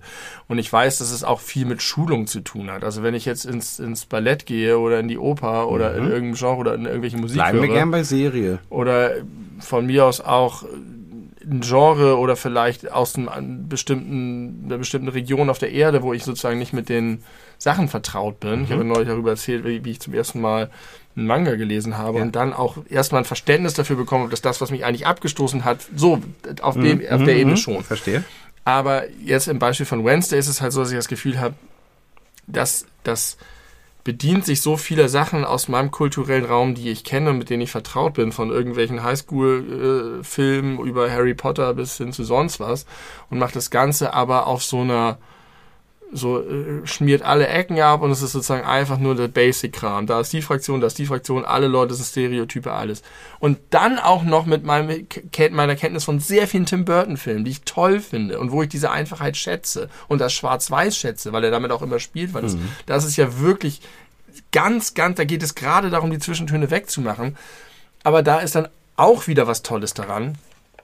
Da ist es so, dass ich so ein Ding gucke und das Gefühl habe, ich durchschaue es komplett und da ist nichts, was man mir Aber sagen wo kann. ist das Problem beim Durchschauen? Wo ist da, also da, erklär mir das. Wo, wo ist das Problem? Du guckst das und denkst, oh, ich durchschaue das, interessiert mich nicht. Nein, das meine ich nicht. Ich meine, ich durchschaue es so sehr, dass ich nicht glaube, dass ich etwas übersehe, was andere Leute darin sehen, was toll ah ja, ist. okay, auf die Frage. Also noch. klar ist da, vielleicht kann mir jetzt irgendein jemand, irgendein Cinematograph sagen, was der da gemacht hat und dass er da eine Filmeinstellung gefunden hat, die ganz besonders toll ist oder die das unterstreicht und vielleicht ist da auch ganz viel Subtiles. Aber die anderen Sachen sind halt so mit Farbeimern rübergekleckst, dass es, Mit schwarz-weiß. dass es nicht mehr zählt. Ähm, okay. Aber du hast recht, das ist ein Problem, dass wenn ich so sehr da drin bin und in meinem, und ich erkenne mich dann auch wieder in, in manchen Figuren, äh, was weiß ich, die sowas in Ansätzen wie bei Sherlock, der halt einfach voll den Fokus darauf hat und gar nicht bemerkt, dass er den gesamten Raum krass beleidigt. Und auch vielleicht, gut, der ist wirklich ein arrogantes Arsch, aber ich habe natürlich nicht die Absicht und ich weiß ja auch, niemand muss das sehen. Niemand hat, keine zwei Personen haben denselben Hintergrund. Die Leute gucken aus den unterschiedlichsten Gründen. Manche haben einfach einen scheiß Tag gehabt, wollen nach Hause gehen und irgendwie Comfort Food und, und was sehen, was ihnen irgendwie gut tut. Kann ich voll nachvollziehen. Und die Leute gucken aus den unterschiedlichsten Gründen und sie lesen aus den unterschiedlichsten Gründen und jeder kann glücklich werden mit dem, was er will. Aber wenn ich das wenn ich so eine Serie sehe, kann ich nicht anders, außer zu sagen, was gibt die mir und was nicht und welche verpassten Chancen sind da drin und wie hätte man vielleicht diese Serie auch mega gut machen können und sie trotzdem dem gleichen Publikum servieren können und alle hätten es genauso gut gefunden, sie wären nur noch geiler gewesen. Noch erfolgreicher als eine der erfolgreichsten Nicht erfolgreicher, aber geiler. Also, doch, Selber Erfolg, aber geiler. Und vielleicht auch nicht, vielleicht auch weniger erfolgreich. Vielleicht haben sie auch 20 einfach, Emmy-Nominierungen. offensichtlich haben die alles richtig gemacht. Offensichtlich haben die auch die Leute von Stranger Things und Star Wars alles richtig gemacht, wenn du den Erfolg Ich würde mich sehr darüber freuen, legst. wenn du nicht über Stranger Things redest, ohne es auch nur eine einzige Folge gesehen zu haben. Zum einen. Und von Star Wars kennst du sechs von neun oder sagen wir mal elf Filmen. Oh. Auch da bitte dich zurückhalten. Damit habe ich nämlich tatsächlich häufiger mal Probleme, diese Universalurteile über Dinge, die du nicht kennst, weil du extra gesagt, dass ich das vermute. ja, Things. hast du gesagt, aber das ist äh, etwas, was mir schon häufiger aufgefallen ist. Wenn du zum Beispiel von Leuten red, äh, liest, die, wo du denkst, okay, die haben eine Meinung, die kann ich irgendwie nachempfinden, die eine bestimmte äh, ja, Einstellung zu solchen Dingen haben, übernimmst du die unreflektiert. Manchmal, nicht immer, nicht oft, aber es kommt vor. Sex Education, wissen damit, gute Serie, oder? Weiß ich nicht. Kenne ich nicht. Ich habe nur eine Folge angefangen zu gucken und fand sie nicht gut und habe deswegen ab, aufgehört. Nach, nach nicht mal einer Folge. Ja, ich, das ist zum Beispiel so ein gutes Beispiel. Bei Stranger Things glaube ich, ich habe eine Ahnung davon. Auch, dass mir daran vieles gefallen könnte. Aber ich glaube, es ist schon zutreffend, dass die ähm, auch in vielen Dingen bisschen by the book ist und ein bisschen, die machen, glaube ich, ganz viel neu, aber die nehmen halt sehr viele Elemente aus bekannten 80er-Jahre-Sachen. Das ist halt ein die. Tarantino-Ding. Das ist Tarantino als Serie. Thema Weiß ich 80er Jahre. Kann's- macht Tarantino ja auch. Tarantino Ja, macht genau. auch nichts neu, Ja. sondern macht, nimmt ganz viele Sachen, die es schon gibt und mixt sie zusammen zu was super Geilem. Und genau das macht Aber Stranger Tarantino Things. hat ja eine krass eigene Handschrift. Ich weiß, Stranger Things müssen wir drüber reden, kenne ich nicht genug. Kann sein, dass ich die Serie sehe und sage, die ist total toll. Äh, es- ist ja gar nicht so. Ich, ich Habe ich aber so ein paar Sachen gelesen, die in die Richtung gehen, die alle sagen, total gute Serie, aber halt ein bisschen so. Und Sex Education bin ich ein bisschen hin und her gerissen, weil ich von dem, was ich darüber lese, glaube, dass mir die Serie sehr gut gefallen müsste. Und das, was ganz, ganz, ganz bisschen, was ich geguckt habe, mir aber tatsächlich sehr wenig behagt hat und wenig gefallen hat. Und aber auch nicht in völligem Widerspruch zu dem steht, was ich gelesen habe. Und deswegen kann das in beide Richtungen fallen. Das weiß ich einfach nicht. Okay. Aber das ist eine Serie, der ich durchaus nochmal eine Chance geben würde. Okay. Und Stranger Things will ich eigentlich auch gerne mal gucken. Tatsächlich. Das kann ich nur nicht, weil das vom Genre her nicht Aber hast du das, hast du nicht auch Co-Partnerin. Wednesday mit deiner äh, Kumpanin Ja. geguckt? Das ist viel gruseliger als Stranger Things, würde ich sagen. Also Ich fand es gar nicht gruselig. in den späteren Folgen ist es wir- wir fanden's Und beide brutal. Hell ist Ja. das brutal teilweise. Aber brutal ist eigentlich auch nicht so ein Problem. Wir fanden es beide nicht gruselig und es hat halt diesen, also Tim Burton gruselig ist nicht Ist wirklich nicht gruselig. gruselig. Gruselig, okay. Es Mhm. ist so also äh, Fantasy-mäßig und abstrakt. Aber und, das und bei Stranger Things nicht anders, ehrlicherweise. Also wenn äh, Wednesday geht, geht Stranger Things auch, vermute ich. Na gut. Oh. jetzt haben wir uns aber beide mal äh, ausgeraged. Wollen wir mal kurz eine Pipi-Pause machen? Und dann mal vielleicht eine Handynotiz vorlesen? aber nur vorlesen. Nur vorlesen. Nicht drüber und, reden. und dann ist äh, vorbei. Ja, ist gut. Was anderes. Ich, hab, ich, ich bin noch nicht sicher, ob ich das Gefühl habe, dass ich jetzt aus diesem Gespräch nachträglich, wenn ich da jetzt drüber nachdenke oder das nochmal höre, das Gefühl habe, dass ich die richtigen Sachen gesagt habe und dass ich gut bei rausgekommen Ja, du wirkst auf jeden Fall krass unsympathisch. Das ich, da bin ich mit.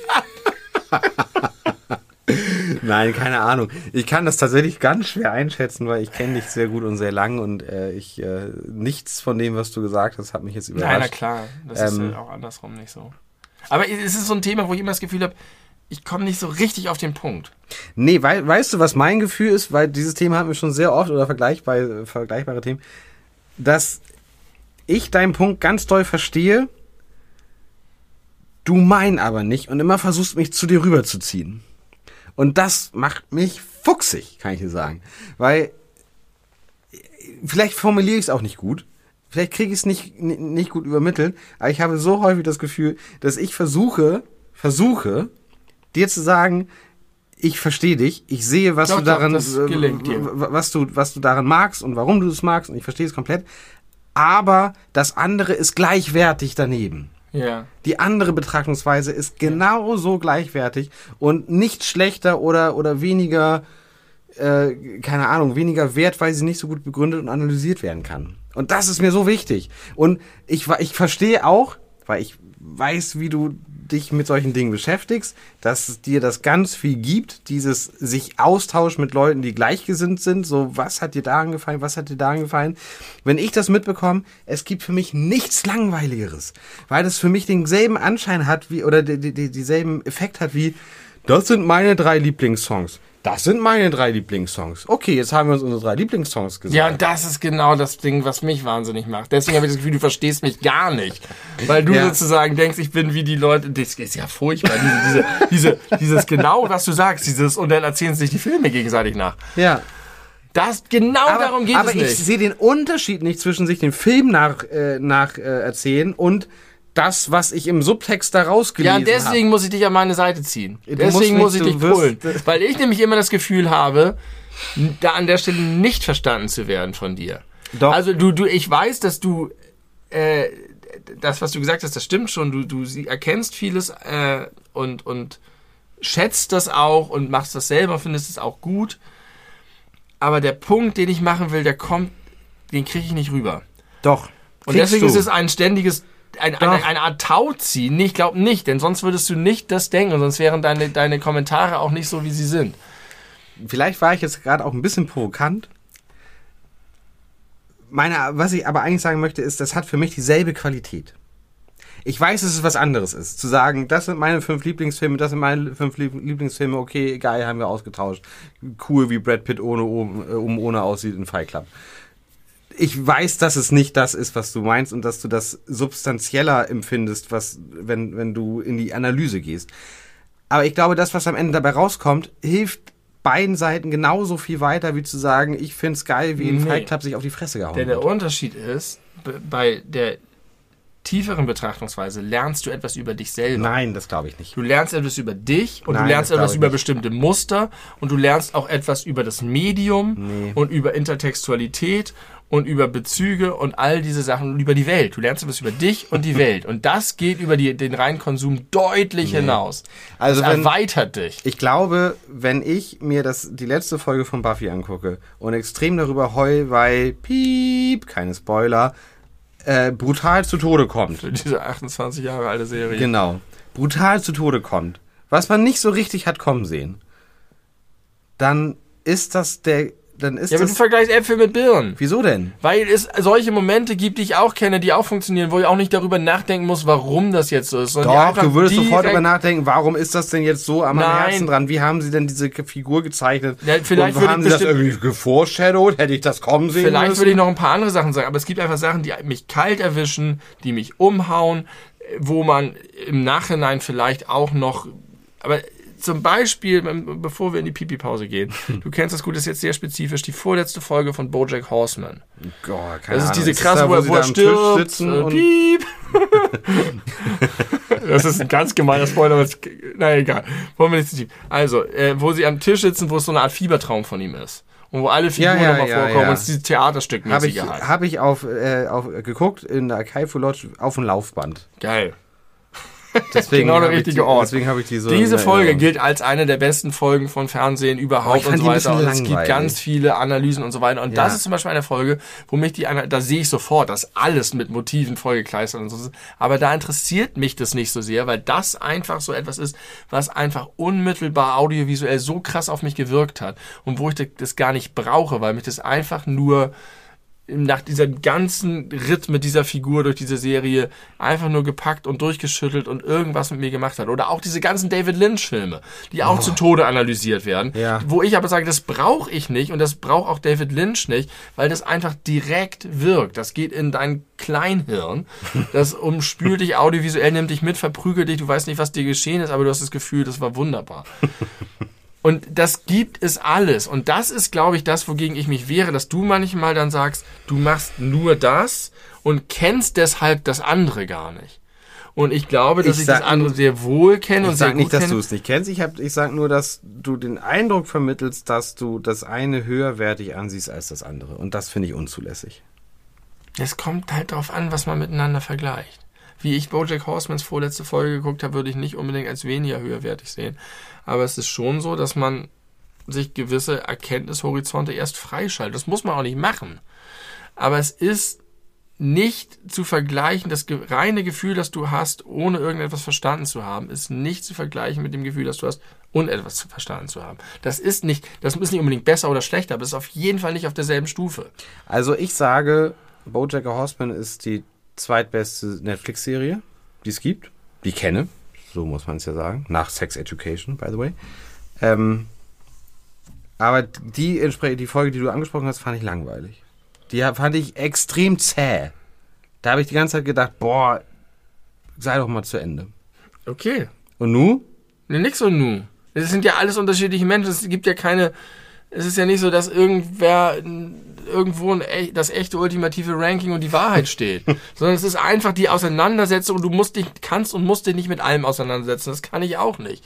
Aber die Sachen, mit denen du das machst, wo das wirklich funktioniert und wo dein Hirn eine neue Erkenntnisstufe freischaltet, die schütten Dinge in einem aus und erweitern einen und lassen einem nach mehr lechzen irgendwie. Oder sind zumindest Sachen, die einen irgendwie prägen oder die einen erfüllen.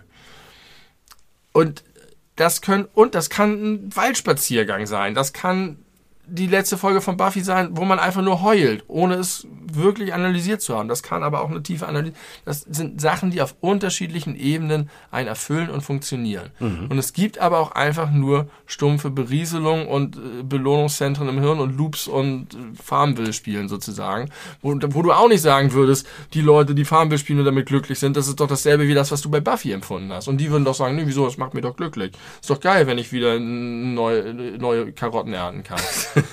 Das ist doch nicht dasselbe, das Nee, kannst du nicht das glauben. behaupte ich auch überhaupt Nee, aber du nicht. versuchst das sozusagen immer auf eine Stufe zu stellen. Da würdest du dich doch auch Nee, erheben mit deiner nein, nein, nein, Buffy-Erfahrung nein, nein. über die Karottenerfahrung.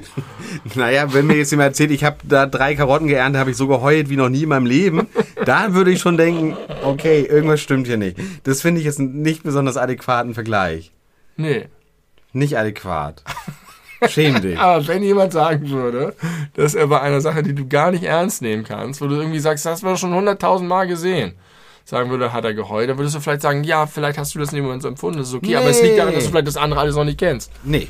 Nein. Was da, wenn du, wenn ihr da Also ein gutes Beispiel, einfällt. Ice Age. Ja. Der erste Ice Age. Ja. Da ist, kann man sich total gut reinversetzen. Da gibt es halt eine Szene, wie in jedem Film, wo irgendein Tier an irgendeiner Klippe hängt und dann kommt ein anderer und rettet den.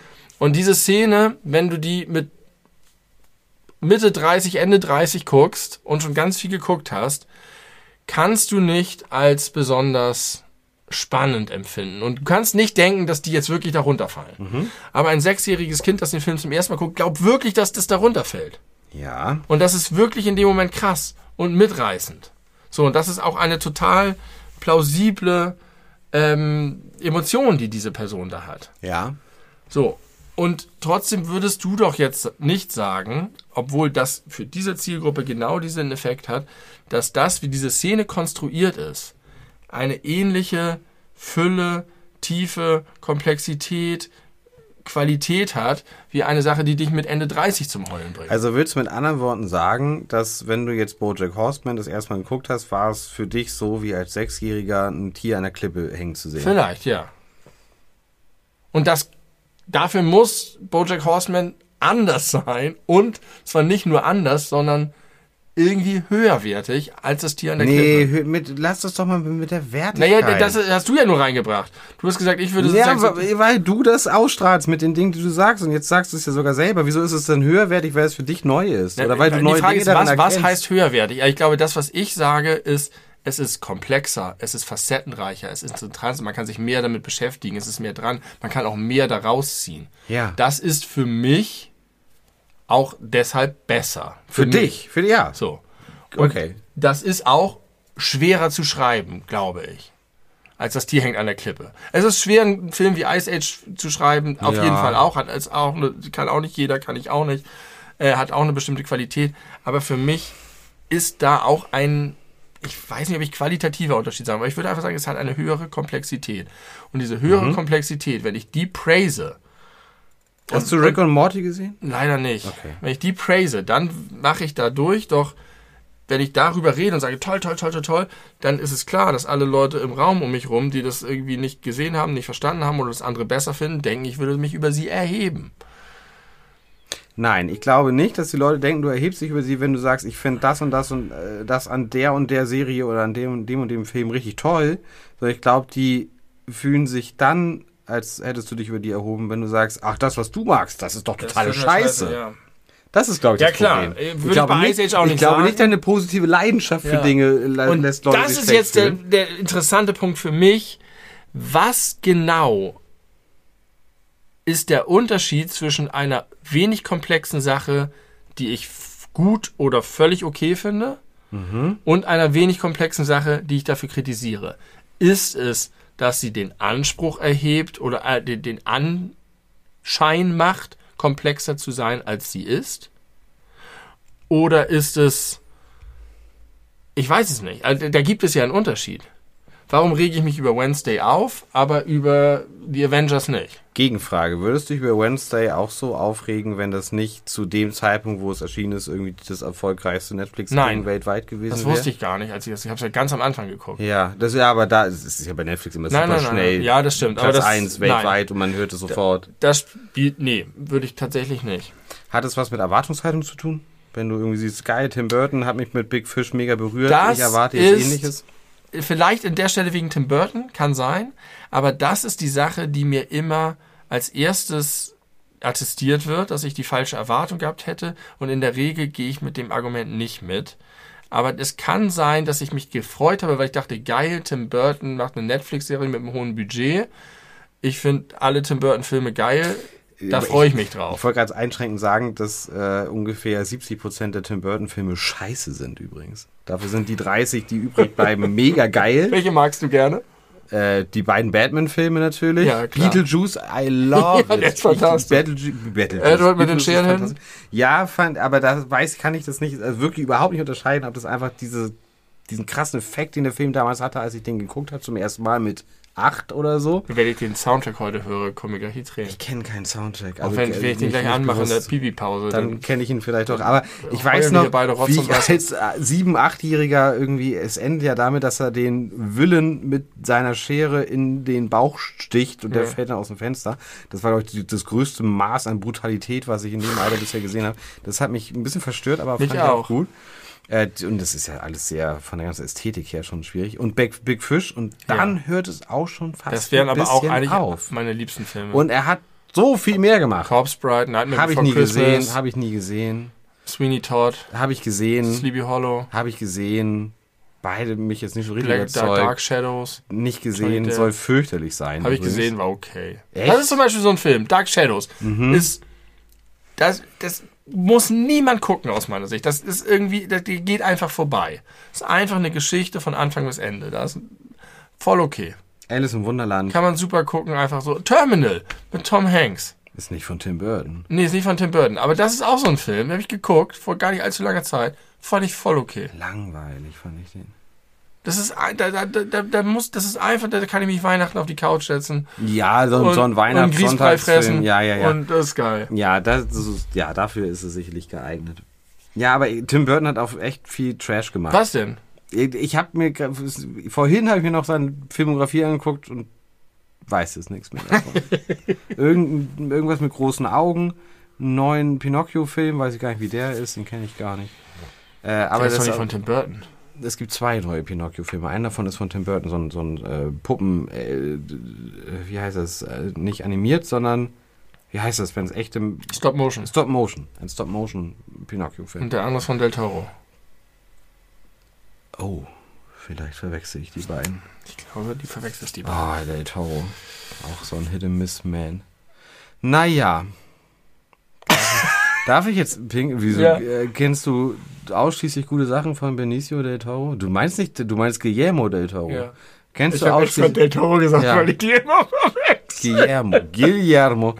Äh, der hat auch nicht so gute Sachen gemacht. Aber wenn ich das jetzt sage, was ich Aber er hat im Pan's Labyrinth gemacht. Ja, und der ist.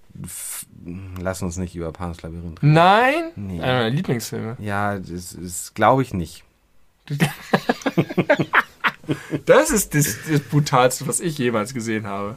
Die Szene mit dem, mit dem, dem Nasenbein. Äh, ja, mit dem Nasenbein, mit dem Feuerlöscher. Ist es ein Alter. Feuerlöscher? Nee, warte mal. Ich, Eine Bierflasche, glaube ich. ja, ich verwechsel jetzt. Oder irgendeine Flasche. Ja, oh Gott, lass uns mal, lass uns mal eine Pause machen. Ich, ich komme raus. Oder willst du, wir können auch Schluss machen. Wollen wir noch jeder eine Handynotiz lesen? Es ist 5 vor 11. Ähm, Ja, lass uns, Ich- lass uns Schluss machen. In dieser Handy-Notiz. ich, ich, ich könnte, äh, pass auf, ich, du, ich, du, ich lasse dir drei Sachen zur Auswahl. Entweder erzähle ich dir ein Mysterium, äh, was nicht so interessant ist, wie es klingt, was neulich in meinem Leben passiert ist, oder ich ähm, mache was Niedliches zum Abschluss, oder äh, was Sprachliches. Das Niedliches. Was Niedliches? Hast du schon mal von der Etrusker Spitzmaus gehört? Die Etrusker Spitzmaus ist gemeinsam, nicht alleine, gemeinsam mit der Schweinsnasenfledermaus das kleinste Säugetier der Welt. Ja. Sehr, sehr. Gemeinsam sind die wirklich exakt gleich groß. Also sie werden auf jeden Fall immer beide genannt, dass sie die kleinsten Säugetiere der Welt sind. Äh, über beide Tierarten weiß man nicht so viel, weil, Überraschung, man findet sie nicht so gut. Und weswegen es schwierig Und ist, weil es sie auch zu sehr viel über erforschen. Ameisen. Das stimmt, aber davon gibt es wahrscheinlich extrem viel mehr. Ja. Äh, Etrusker Spitzmäuse sind, pass auf, ähm, werden 35 bis 48 Millimeter lang. Also 3,5 bis 4,8 Zentimeter. So. Und dazu nochmal ein etwa 30 Millimeter langer Schwanz. Mhm. Sehr, sehr klein, Schnauze wie bei Einspitzmäusen lang gestreckt, Ohren relativ groß. Ähm, sie wiegen ungefähr so viel, und das finde ich so süß, wie ein Gummibärchen. ungefähr so schwer wie ein Gummibärchen. Und das Fantastische ist, äh, oder das, das Beeindruckende ist, es ist oft so, ne? Je kleiner ein Tier, desto höher die Herzfrequenz, desto höher so der Stoffwechsel. Und Etrusker Spitzmäuse haben eine sehr hohe Stoffwechselrate. Ähm, ihr Herz schlägt, Achtung, bis zu 1500 Mal in der Minute. Wow. Und in dieser Zeit können sie bis zu 900 Mal atmen. Wow. Also 900 Atemzüge Aber das pro heißt Minute. auch, wenn die mal die Luft anhalten müssen, ist es ganz schnell aus. Ga- ganz schnell vorbei. So sehen sie aus. Wenn du sie googelst, ist auch gleich der erste, der erste Treffer ein Vergleich mit, also ein Größenvergleich mit einem, ich glaube, ein Euro-Stück oder so. Gummibärchen. Wer, wer kommt Hier. denn auf diese? Das stand im äh, äh. Infoscreen. Hier, wie ein kleines, also steht auf einer 1-Euro-Münze. Süß, Ja. klein. Etrusker Spitzmaus. Und halt auch einfach alles, trotzdem alles. Ne? Hat Beine, einen Schwanz, eine Nase, ist alles dran. Ein extrem kompetentes Herz.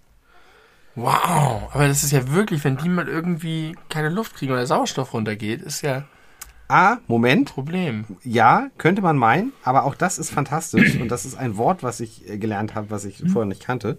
In Zeiten des Nahrungsmangels oder zu tiefer Temperaturen, und vielleicht auch wenn sie die Luft anhalten müssen, fallen sie in einen sogenannten Torpor. Das ist äh, eine Erstarrung oder Betäubung, also ein, ein, eine Art Schlafzustand, wie, wie so ein ähm, Winterschlaf letzten Endes.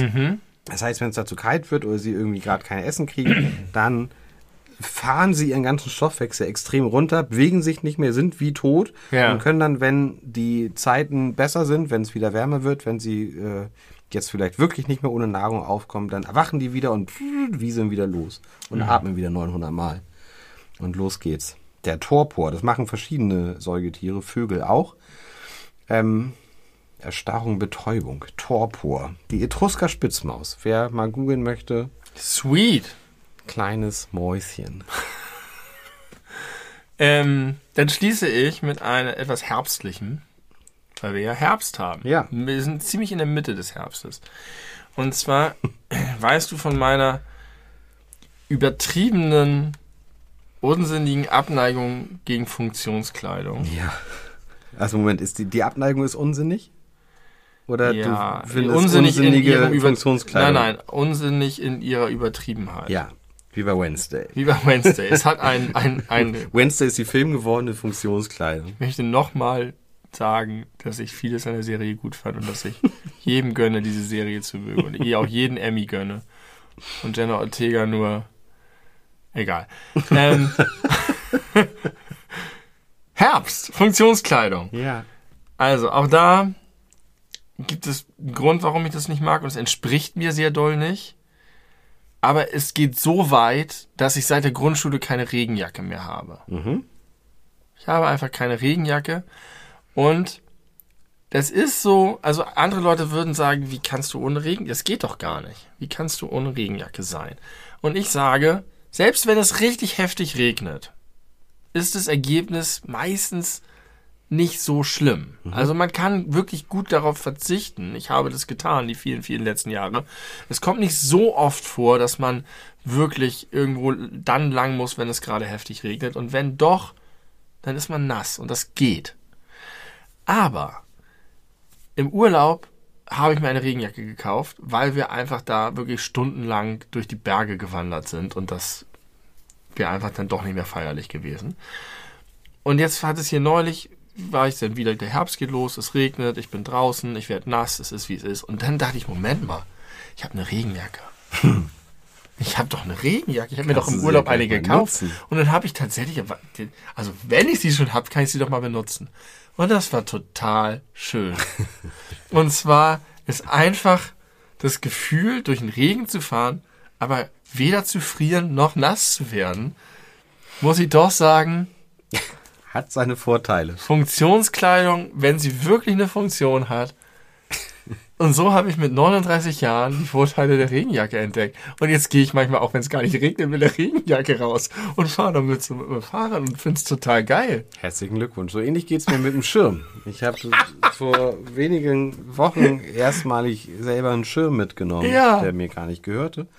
Aber ich hatte dann einen und fand den ganz praktisch. Ja, Schirme benutze ich komischerweise, immer schon. Immer schon. Ja, aber ich, die kann man halt nicht auf dem Fahrrad gut ich habe noch nie benutzen. einen eigenen Schirm Ich habe immer Angst, dass wenn ich auf dem Fahrrad bin, dass ich dann irgendwie so, gerade wenn es so Ja, stürmisch auf dem ist. Fahrrad würde ich es auch nicht machen. Deswegen benutze ich keinen Schirm auf dem Fahrrad. Und jetzt habe ich aber die Regenjacke fürs Fahrrad und den Schirm zum Fußgehen. Also ich muss sagen, also ich kann das sehr, sehr nachvollziehen, obwohl ich sehr, ich habe eine Regenjacke, aber erstens trage ich die nicht, selbst wenn es regnet und nur sehr selten. Und dann ist die auch nicht regendicht. Aber vielleicht hast du ja eine Jacke, die ein bisschen Regen auch abhält, wo die nicht sofort so durchsapscht. Nee. Ich habe ja nur meinen Mantel, der dann immer gleich so ein Sack ja, ist. nee, ich habe keine, also ich habe die Regenjacke, aber wie gesagt, auch die ist regendurchlässig, also vor allem so an den Ärmeln. Also das, der Pullover darunter ist immer, wenn ich durch muss den man Regen die auch wieder so imprägnieren. Imprägnieren, ja, Und darf ich nicht weiß. waschen und muss Ja, irgendwie gen genau. Aufhängen und so. Gen genau so ist es. Ähm, aber ich trage die selten, äh, auch wenn es regnet. Aber was ich schon ein paar Mal hatte, ist, wenn ich auf dem Weg zur Arbeit richtig nass werde dann, äh, und die Hose so nass wird. Und dann den halben Tag mit einer nassen Hose rumzurennen und irgendwie immer, wenn man sich hinsetzt, dann, äh, dann kommt es wieder nah an die Beine ran. Das finde ich eklig. Und ganz, ganz schlimm ist es, wenn ich ins Krankenhaus fahre, weil ich da irgendwelche Prüfungen abnehme. Dann fahre ich mit super nasser Hose dahin, hänge die in meinen Spind, ziehe dann meine Krankenhauskleidung an und Ja. acht Stunden später Oh, hole ich dann meine Geruch. nasse Hose wieder. Und da reinzuschlüpfen ist der Horror. Ich hatte auch schon Situationen durchaus, wo ich in meinem Büro im Winter saß und alle Heizungen an waren und einfach der ganze Raum in kürzester Zeit Zeit von diesem Muff voll war, weil ich, Dieses, weil ich die diese Socken warme aufgehangen Nässe und ja, Dann verstehe. saß ich da an meinem Schreibtisch ohne Socken, ich glaube einmal sogar ohne Hose. in meinem Büro. Also es ist doch, doch okay, Regenkleidung zu haben. Ich habe mir auch eine Regenhose gekauft, die habe ich noch nicht angezogen. Das geht mir zu weit. Das ist auch zu lästig, die dann über die Hose rüberzuziehen. Gar nicht so doll, weil man die sogar anziehen kann, meistens, also die, die ich kenne jedenfalls, selbst wenn du schon deine Schuhe an hast. Das, das stimmt. Und dann ist Aber es es ist gar nicht so lästig. noch eine weitere Hose. Das ist eine weitere Hose. Und dann ist ein Problem tatsächlich, wenn du zum Beispiel so Handy oder Portemonnaie oder Schlüssel in deiner ersten Ja. Hose hast, da ranzukommen, wenn du die da drüber gezogen hast. Ja. Äh, Ich habe auch keine eigene, ich, han- ich benutze die von meiner Frau gelegentlich, weil, um genau sowas zu verhindern, wie ich es gerade beschrieben habe. Äh, das, dafür lohnt es sich dann doch. Ich will noch einmal ganz kurz jammern zum Schluss. Ich habe in den letzten beiden Tagen insgesamt 20 Stunden gearbeitet.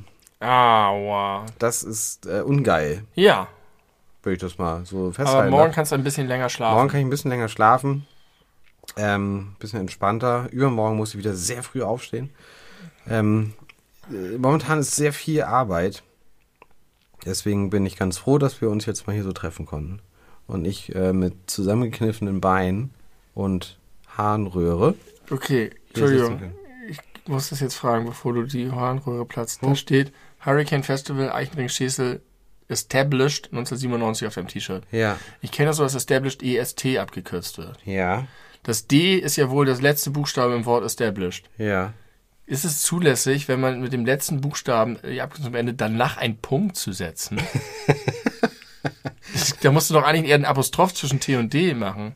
Ja, ja, verstehe ich. Das ist doch ein Fehler auf deinem T-Shirt. Ein Fehler, ein, ein grammatikalischer, orthografischer Fehler auf dem T-Shirt.